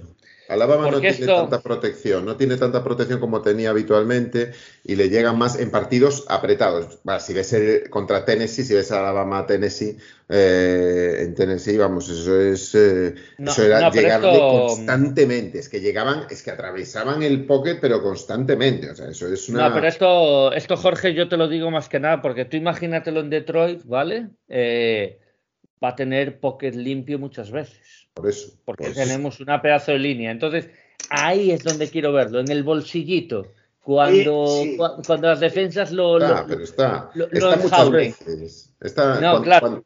cuando, se enfrenta a rivales menores que no estamos hablando pues ni de tenis ni cuando se juegue pues la conferencia si se la tiene que jugar finalmente o no em, contra rivales top en este caso lo vas a ver siempre en el pocket o sea vas a ver siempre en el pocket lo que pasa es que esos partidos no se ven porque sabes que a la gama le va a meter 60 o 70 ¿no? entonces no, no los ves pero ahí está en el pocket no te preocupes de ahí no sale tío vale no no, esa era mi, mi, pregunta esa pregunta es para Osiso o sea cuando repasemos porque los cubis va, a haber que repasar oye sí Jorge Antón ¿qué tal? yo en algún eh, Big Boards también he visto muy alto a Will, Will Levis de Kentucky.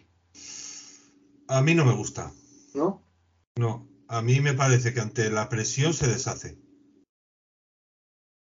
Yo, no lo he visto, ¿eh? Yo lo tenía muy arriba al principio porque hizo muy buena temporada la pasada y, y, fatal. Y también Van Dyke. Yo Van Dyke lo tenía muy arriba, el de Miami, y, también me decepcionó muchísimo lo que hizo Antún. ¿Y tu hombre O'Connell, Jorge? ¿Tu hombre, Aidan O'Connell? O'Connell es lo que pasa un poco, ¿no? Aidan O'Connell, eh, yo lo tenía como un tapado, pero nunca como primera ronda, ¿eh? Yo lo tenía como un tapado para tercera, cuarta ronda que pudieras, porque a mí O'Connell me gustó muchísimo el año pasado. o sea, fue una sorpresa tremenda.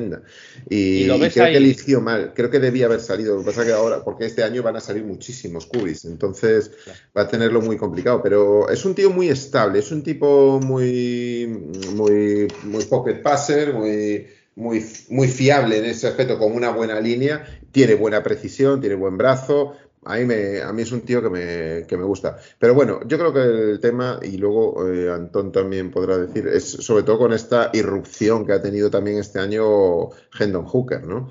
a mí eso es una irrupción, es la irrupción. ¿eh? ¿Tú cómo lo ves, Antón? Hooker? o sea, yo, habiendo visto el año pasado de, de, Tennessee, no esperaba el rendimiento de Hooker, ¿eh? Para nada. Es que a mí me sorprendió muchísimo. ¿eh? No, no, totalmente. Yo, a ver, Hendon Hooker a mí no, no me vendía la moto hace, hace tres semanas. Hace, hace dos me lo tenía que pensar y ahora está en un nivel que es Heisman es, que, es, que, va a estar ahí, va a estar en las conversaciones para Heisman. ¿eh? Va a llegar con 25 años a la liga. ¿eh? Va a llegar. Sí, sí, no, no. Es lo, que ha tenido el COVID, que ha alargado hasta seis años la, carrera universitaria de muchos jugadores. Correcto. Y este año es lo que, lo que decía Jorge, vamos a tener, y lo que decías tú, Pichu, vamos a tener cubis a patadas. Slovis viene, que cambió USC por Pittsburgh, Jurkovic, Viene también de Jurkovic. Jurkovic lo tenía arribísima, ¿eh? Y, está horrible, está horrible, es que no me está gustando nada Jurkovic. Desde aquella segunda temporada que hizo un, un temporador para abajo. El que va a ser tremendo es Caleb Williams, ¿eh? Ese tiene una pintaza, es a un sophomore, le queda un añito. Se, me tiene una pintaza también, ¿eh? mucho movimiento, busca ángulos fuera, corre, tiene una precisión de, muy buena. Mm, mm, vamos, eh, ahora, ahora bien, yo te digo una cosa, si Lions está en esta reconstrucción, y hablando un poco de Lions, porque no es lo mismo que vaya por un cubi o una franquicia ya hecha, como una franquicia que está en construcción, eh, tienes que intentarlo, tienes que intentar coger a un cubi que te cambie, que te cambie de arriba abajo, no buscar una, normalidad, para eso ya te quedas con Goff, porque Goff es un eh, cubi NFL, es un cubi NFL, te podrá gustar más o menos, pero es un cubi NFL que te va a responder en cualquier momento. Ahora, no te va a dar ese plus, no te va a dar eso que tú pides en alguien que quieras que te cambie la franquicia de cabo a rabo. Entonces yo para irme a una segunda ronda, a una tercera ronda, pues, tío, que, que te puede salir, claro, pero salió Brady también, claro, hombre. Pero, joder, te quiero decir que eso es jugar un poco más a la lotería que no viendo lo que hay. Y ahí las franquicias tienen su, sus, pues, la gente, sus scouters que se dedican a eso exclusivamente y mirarán. Pero a mí Hendon Hooker es lo que decía Santón, es que también me, provocó una sensación de decir, ostras, este tío, es que me, chocó así la cabeza. Es que me digo, ostras. es, este es Hendon Hooker? Claro, es que si no, si no pillamos a lo mejor en ese top 3 porque no estamos ahí o lo que sea, a lo mejor en ese Pero sí. pues claro, yo qué sé, si es Hooker el elegido, no lo sé. ¿eh? Claro, nos pasó con, con, Burrow, ¿te acuerdas con Burrow? La temporada antes de que explotara Burrow, o sea, decías tú, bueno, Burrow es un cubi que saldrá pues en tercera ronda, eh, de repente te hace una temporada que te vuela la cabeza, porque te vuela la cabeza. Y, claro, con Jamar Chase, con Jefferson y tal. Bueno, pues Hooker te tiene ahí a Jalen Hyatt, este, que, te coge, vamos, una lavadora, que le tiras una lavadora y te la acaba cogiendo, pues tío, pues al final no sabes bien. Yo ahora ya. Pero bueno, bueno. A, mí, a mí lo que vi de Bryce Young, a mí me parece que es, para mí, en college, porque luego es muy difícil, luego llega el NFL y es muy complicado sostener cosas, ¿no? Pero para mí es lo más diferencial que estoy viendo en college, diferencial, que luego pase lo que pase. Es que también hay que recordar que Patrick Mahomes es que algunos lo dan en séptima ronda. Sí, sí, Y decían que no valía. Sí, sí, eso Como Aaron Rodgers, como Brady, como, como tantos otros que han, estado en la liga. Stafford era. Stafford iba a ser la calle de España, por así decirlo, y no ha tenido nada de suerte. Y vosotros lo, habéis vivido, porque Stafford no ha tenido nada de suerte en Detroit. Los números uno, los números uno que están jugando ahora, que son eh, Burrow, es eh, el de Arizona. Eh, Kyler Murray. Kyler Murray, no se me ocurre ningún otro. Trevor Lawrence. El número Trevor Lawrence, perdón. Número uno también. de número uno. Goff, es número uno. Stafford fue número uno. ¿Quién más fue el número uno? Que ya no me acuerdo. Pero ya, ya, ya, se han ido bastantes números uno. Sí, sí, sí. Pues pero Porque además es que hubo, hubo números unos que fueron Erraser también, o sea, es que no siempre fue Kubi. Sí, pero los grandes, grandes no han sido números uno. No. Los, top que ves, los top que están ahora en la NFL no son números uno. Y esa es no, si tal burro, si tal burro, eh, porque llegó a la Super Bowl el año pasado y se puede Es el único que dices tú que puede estar ahí, que puede sumar ahí en, eh, en unos años, ¿no? Porque lleva realmente dos años y medio en la NFL. Pero es el miedo que te da, ¿no? Porque dices tú, ostras, tío, es que vas a coger a uno y no te va a salir, porque es que el uno que salga muy, muy, muy, muy bien, bueno, aunque salga bien ya te llega, ¿no? Pero... Lo, importante es acertar, macho, eso es lo más importante. Bueno, oye, eh, ¿qué os parece si para cerrar ya, eh, Maldu, si me permites, la última pregunta. Minnesota, Detroit Lions, trade. ¿Un win, ambos win, ambos lose? o win-lose? ¿Cómo lo veis? Antón.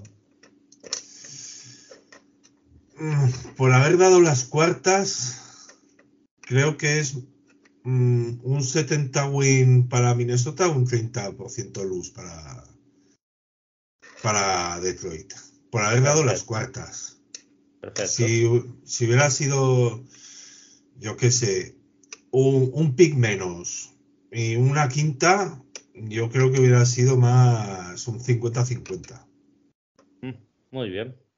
¿Tú, Jorge? Jorge Edu. Yo, eh, es que vamos a ver, si tú lo pones objetivamente desde fuera, sin analizar franquicias ni nada, yo estoy en eso, un 80-20, un 70-30. Ahora bien, si tú analizas la situación que tiene Detroit, la reconstrucción en la que está, eh, lo que podría sacar el año que viene en comparación con lo que puede sacar este año, es decir, tienes que apurarte a tomar decisiones y tienes que hacerlo, eh, yo ya no pongo esos porcentajes, ya pongo unos porcentajes más reducidos. A Lions le va a sumar mucho más para mí una segunda ronda y una tercera, aunque des dos cuartas, eh, que seguir teniendo a Hawkinson, para mí, porque la ofensiva está funcionando y va a seguir funcionando. Por lo tanto, que le quites a Hawkinson a Lions eh, no le produce tanto daño como el hecho de eh, la mejora que le va a producir tener una segunda bien gestionada. Entonces, eh, desde ese punto de vista es como hay que mirarlo, como nosotros tenemos que mirarlo. Eh, no desde el punto de vista de la objetividad, de decir, tío, me desprendo de lo que es cada franquicia, es un mal trade. Atiendo a lo que son las características singulares de cada franquicia. Un buen trade para ambas. Yo creo que estaríamos en el 50-50, 55-45, me da igual. Pero para el años va a sumar más. Con estos picks o con trades, de eso estoy convencido yo, luego me saldrá mal o no, pero yo ahora es cuando me mojo y cuando digo, yo creo que nos eh, puede salir bien con esto, mm, más que mantener a, a, Hawkinson, de lo que te aporta Hawkinson, ese plus, ese valor añadido que te va a dar eh, en la temporada que viene. Esa es mi opinión. Muy bien. Me gusta, me gusta tu opinión. Maldo, ¿tú qué dices? Pues mira, yo creo que el staff que va a entrenar cada día a TJ Hawkinson, eh, quiero pensar, ¿vale? Si yo estuviera entrenando, yo quiero pensar que le hemos enviado, sí, que le hemos enviado un regalo envenenado a los Vikings. No, ¿vale? envenenado tampoco, porque bueno, es un buen jugador. Pero... Ya, pero a lo mejor no para que gane 13 o 15 millones. O sea, que a lo mejor sí que estamos Bueno, ya, ahí. ya.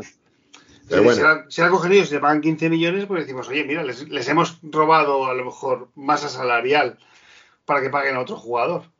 Bueno, es que esa es una opinión muy generalizada. Es decir, es que mandas a un jugador a tu propia división. Espérate. Ya. Me das una segunda y tercera ronda a un rival de tu propia división. Efectivamente. Cuidado, porque claro, es que solo vemos la parte del jugador, pero no vemos lo que claro. tú estás haciendo para reforzar al otro equipo. Entonces, hay que verlo desde las dos perspectivas, Entonces, no vale solo verlo desde una. Entonces, si les hemos enviado a TJ Hawkinson y le pagan 15 millones y sacamos una segunda y tercera, porque si TJ Hawkinson, es decir, si nosotros estuviéramos convencidos que es una mega estrella, Hombre, sí. eso no. No, no lo sé, pero bueno, tú imagínate que tú lo ves entrenar y dices, bueno, pues por lo que sea no nos ha funcionado. O, o, porque no tenemos salary cap, o por lo que sea. Entonces creo que no lo enviarías a los Vikings, porque entonces sí que lo estás viendo cada semana. Lo envías, como hizo en su día eh, Belichick, que cogió a Garópolo, que luego no es una mega estrella, pero bueno, lo, y lo envió desde New England a California y además a la otra conferencia, para no verlo. O la, crítica, o la crítica que se hizo eh. con Darren Waller. Pero cómo se desprende de eso y, va, y, y realmente no está produciendo lo que se esperaba. ¿no? Eh, Entonces, pues hombre, creo que a Vikings a corto plazo este año le va a venir bien, pero yo voy a decir un 60 o 70% favorable a nosotros y un 30 para Vikings. ¿eh? Bueno, yo, yo, me imagino, yo me imagino negociando en, en, en el front office, ¿eh? en, en, Allen Park, y, y, eh, y, entonces yo estoy convencido de que una de las cosas que pondría en la pizarra es le vamos a enviar a Hawkinson para que les robe 15 millones en su masa salarial, un tío que les vale realmente su valor de mercado es 8 o 9 millones. Yo, yo hay una cosa que tengo clara, esta decisión es de Holmes y sí. yo no sé si, si está discutido eh, o no con Campbell, ya, pero estoy seguro no. que es solo de Holmes. Sí. Y que bueno, Campbell aquí sí. rascó poco, ¿eh?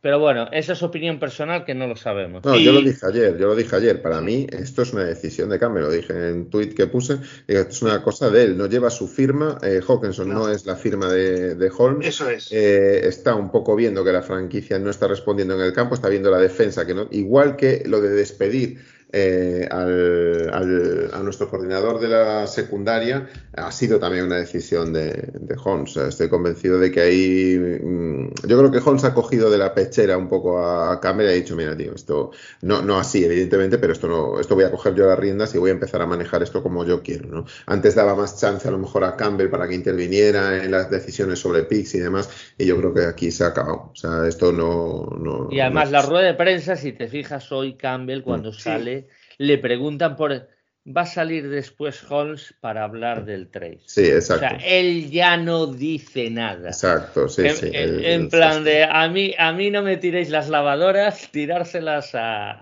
Holmes. ¿eh? Sí, sí, yo aquí... Pero bueno, pues ya está. Y yo veo un, yo sinceramente, a día de hoy veo un 60-40. Eh, lo pondría peor, lo pondría más al nivel de Antón, pero escuchando a Jorge, de verdad, escuchando a Maldu también eh, creo que hay que ser un poquito racional con que Holmes habrá visto cosas y ha valorado cosas de esa segunda ronda para, preferir eh, hacer intercambio de rondas, porque eso es lo que se ha hecho, y, no darle la pasta a Hawkinson, que eso ya lo sabíamos todos que no, que Detroit no iba a pagar a, a TJ Hawkinson. Y bueno, Maldu, yo no sé si quieres. Eh, no, simplemente sigo pensando que esta semana de bye en ha habido muchas reuniones en Allen Park y no sé, me da la sensación de que a Holmes le han dado poder y Campbell está ya con un reloj de cuenta atrás. ¿eh? Es, una es, una, sensación que tengo.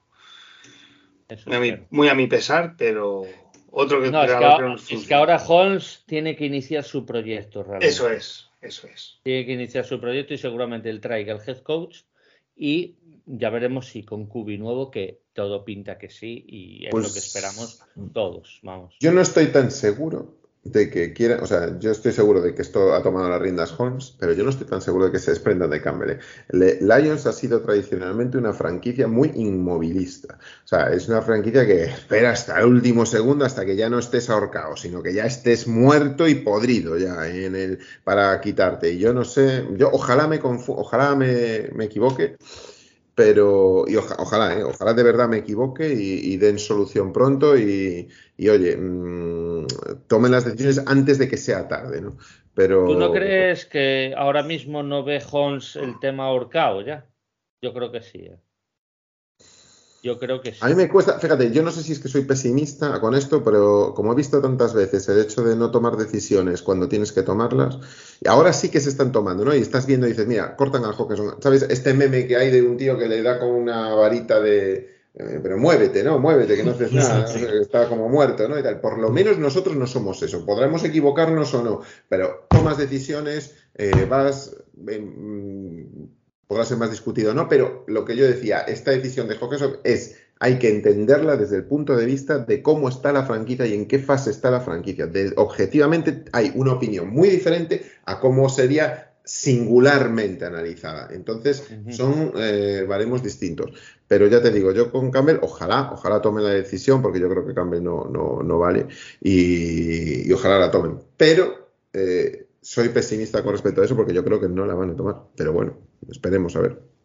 A ver cómo, cómo acaba el año. Yo creo que sí que la van a tomar. Yo confío mucho en Brad Holmes. Confío. Eh, bueno. No sé. Es que ellos sabrán cómo, cómo entrena, cómo motiva a los jugadores, cómo prepara los partidos, las decisiones que toma durante los partidos. No sé, ahí está Chris Spillman y Brad Holmes, ¿no? Eh, yo qué sé. El resultado es pésimo, ¿eh? ¿No? ya veremos. Absolutamente pésimo. Sin paliativos. Pero, pero bueno, tal y como dice Jorge, mira, estoy mirándolo, en la temporada 19-20, la segunda temporada del señor Patricia, hicimos 3, 12 y un empate. Con la lesión de Stafford. Íbamos 3-4 y un empate antes de la lesión de Stafford. Y tuvo que venir otra propiedad para echarlo y tuvo que venir al año siguiente. Se mantuvo por la lesión de Stafford. No, no se olvide que, eso, y seguramente acabaríamos con seis o siete victorias con Stafford. Que ese sitio no iba a ninguna parte, vale, pero tenías un 50% prácticamente con Patricia. Eh, por lo menos durante las dos primeras temporadas eh, un, en tal. Entonces, aquí mm, yo lo que veo es que se ha ganado un partido esta temporada de momento y se han ganado tres la temporada pasada y, no paramos de perder. Y no hay una evolución, ¿vale? Ah, más bien al contrario. Entonces, yo confío en que Holmes. Ah, vamos a ver primero cómo acabamos el año. Esto ya es charla para pa sí, para mucho más adelante. Bueno, que nos está viendo un programa bastante largo.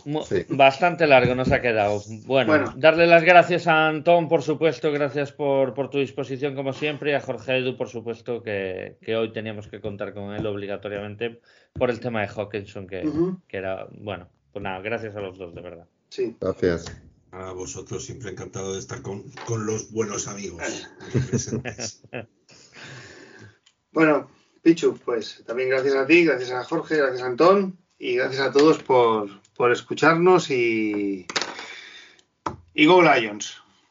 Go Lions. Venga, Go Lions. Opa, go.